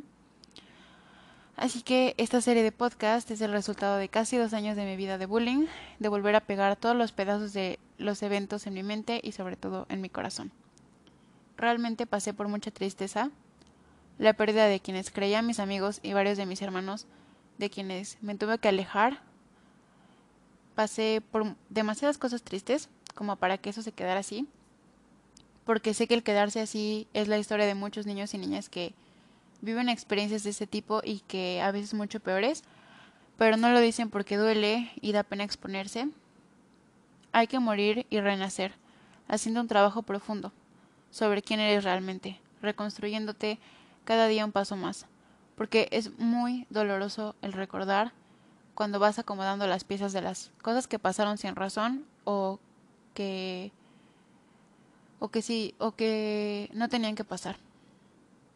Así que, pues esta es mi voz, que hoy habla por mí, pero también decidí prestarla porque sé que a través de ella también da sentido a otras personas que han pasado por situaciones similares, no solo en mi escuela o en mi localidad o en mi país, sino también en el mundo, ¿no?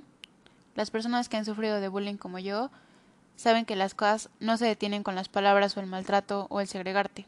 Hay cuestiones psicológicas que siguen activándose después de los eventos todo el tiempo en el inter de tu vida diaria. Y hay que hacer un trabajo personal profundo para lograr dar la vuelta a estas situaciones. Y bueno, cuando terminó la escuela me sentí muy feliz, no solo porque lo había logrado, o sea, había terminado la prepa y así, sino porque también me di cuenta que había sobrevivido.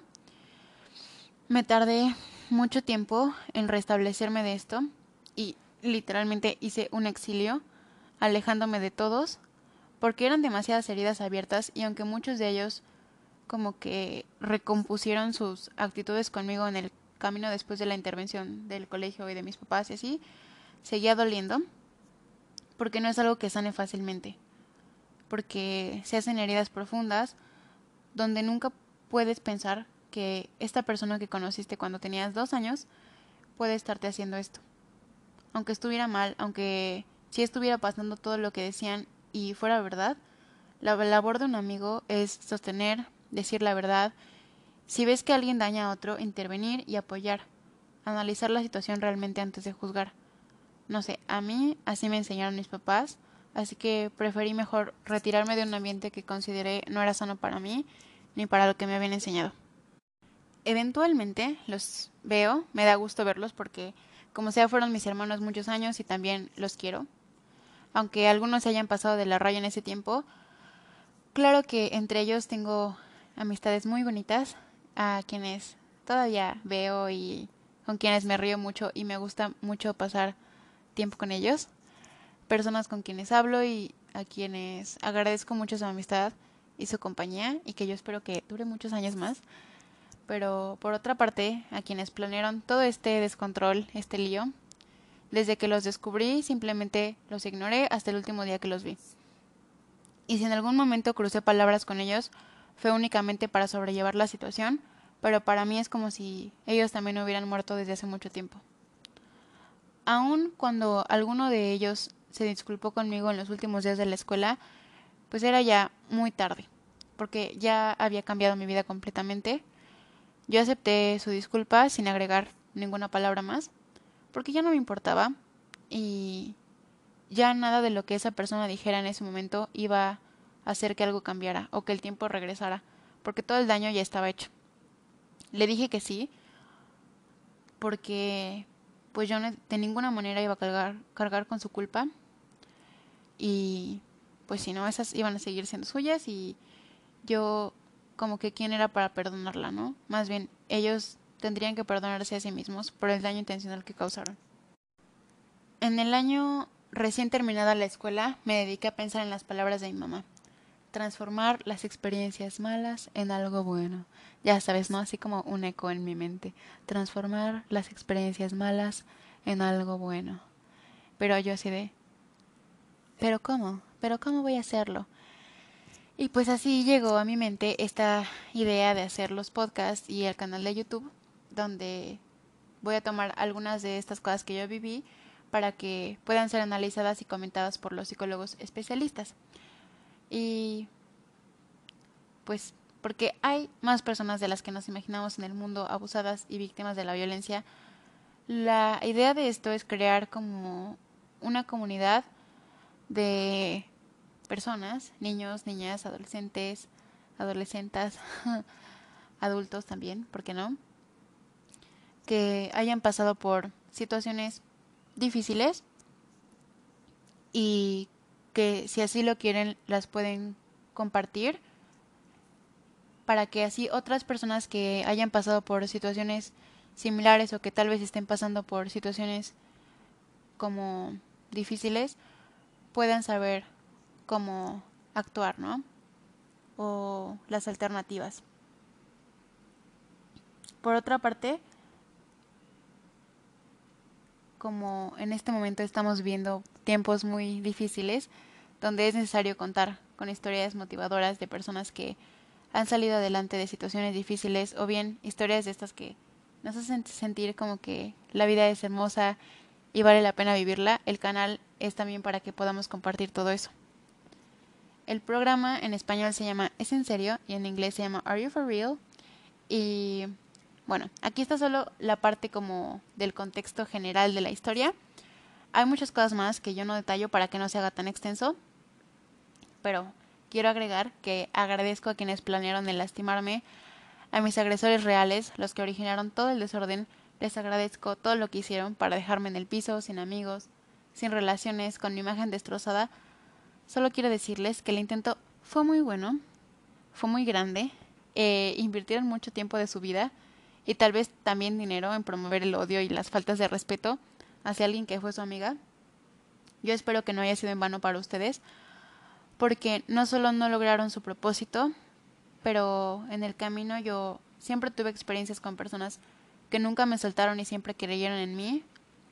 Y quiero darle las gracias porque me ayudaron a despertar a la persona que soy, a ver la fuerza que tengo, a observar todo lo que puedo crear, no para destruir a otros, sino para ayudar a que puedan descubrirse y encontrarse.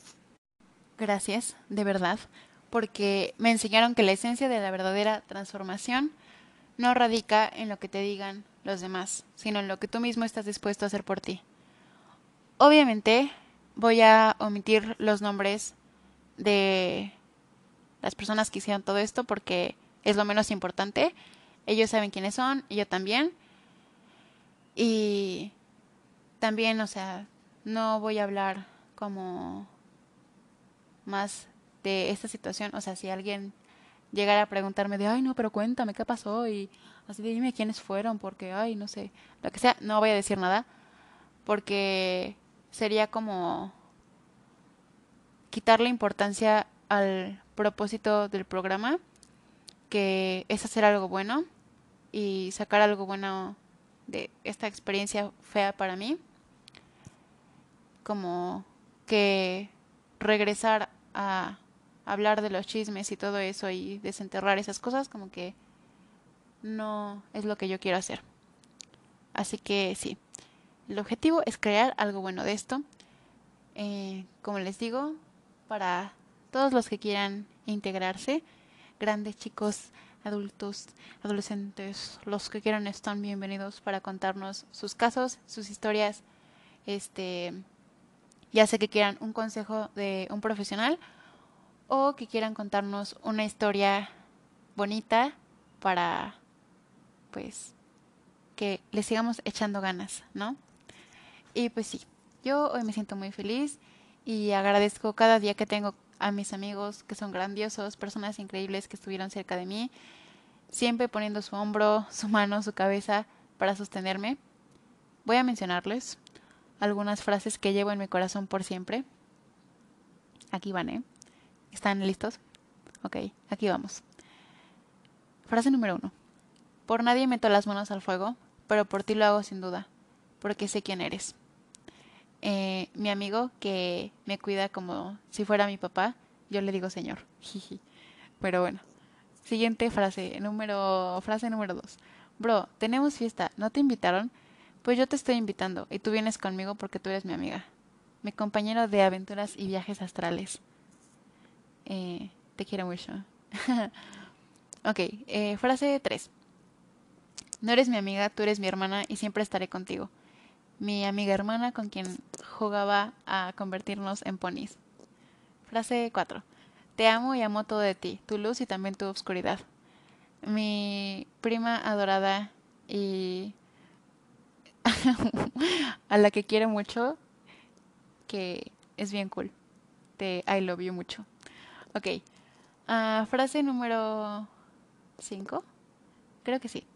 Ok, ¿están listos? Esta es muy buena y es muy sabia. Entiéndelo de esta forma. Esto es como esto es como cuando una rata tiene rabia. Esa rata llega y muerde a otra rata, y así hasta que todas se contagian. Solo recuerda que tú vives en el piso de arriba. Mi hermanito. Jiji. Y pues así, así va, ¿no? Estas son las frases motivadoras que recuerdo que sin duda me hacían cada día salir adelante, mostrando siempre mi mejor sonrisa y así como decir, tú puedes, tú puedes, venga, que no que no te venzan, ¿no? Tratando de dar siempre lo mejor de mí, sin importar lo que pasara o lo que me dijeran, levantar mi cabeza porque no tenía nada, nada de qué avergonzarme. No voltear atrás, mantener una actitud relajada, tranquila, enfocada en sobrevivir, en terminar la prepa, el apocalipsis, que yo sabía que estaba pasando oculto y cobarde internamente y todos fingían que nadie sabía nada. Eh, actualmente, en esta vida, en este momento, estoy estudiando psicología, por lo que mi labor al crear este programa es mostrar los casos, pero la evaluación y las recomendaciones y retroalimentación y así la va a dar un profesional. El programa y los podcasts se van a hacer en español y en inglés. Y pues así, ¿no? Mantente atento a las notificaciones de la publicación del mismo. Me encantaría que sepan todos los chicos que se sienten atrapados por cualquier situación difícil que estén pasando en sus vidas, que esto no es para siempre y que siempre hay salidas y que la mayor salida es encontrar tu propia fuerza, no dejarte denunciar y tener contigo a tu red de contención. Y pues les voy a dar así como que unos tips que yo descubrí como que en este tiempo que me pasó esto feo, estas cosas feas, que creo que sí fue como que me salvaron, ¿no? Son siete. El primero es que la base fundamental es crear como una red de apoyo, principalmente tu familia o quienes tú identifiques como tu familia, o sea, pueden ser también tus amigos, y a ellos cuéntales todo. Y pues si es posible también contar con el apoyo de un profesional. Dos, si tu círculo de amigos te segrega, haz otro. Y haz tus propias fiestas y así. Y mira, yo sé que tal vez en este momento sea difícil decir como que vamos a volver a interactuar como antes lo hacíamos por todo esto de la pandemia y así, pero pues siempre podemos encontrar nuevos amigos, ¿no?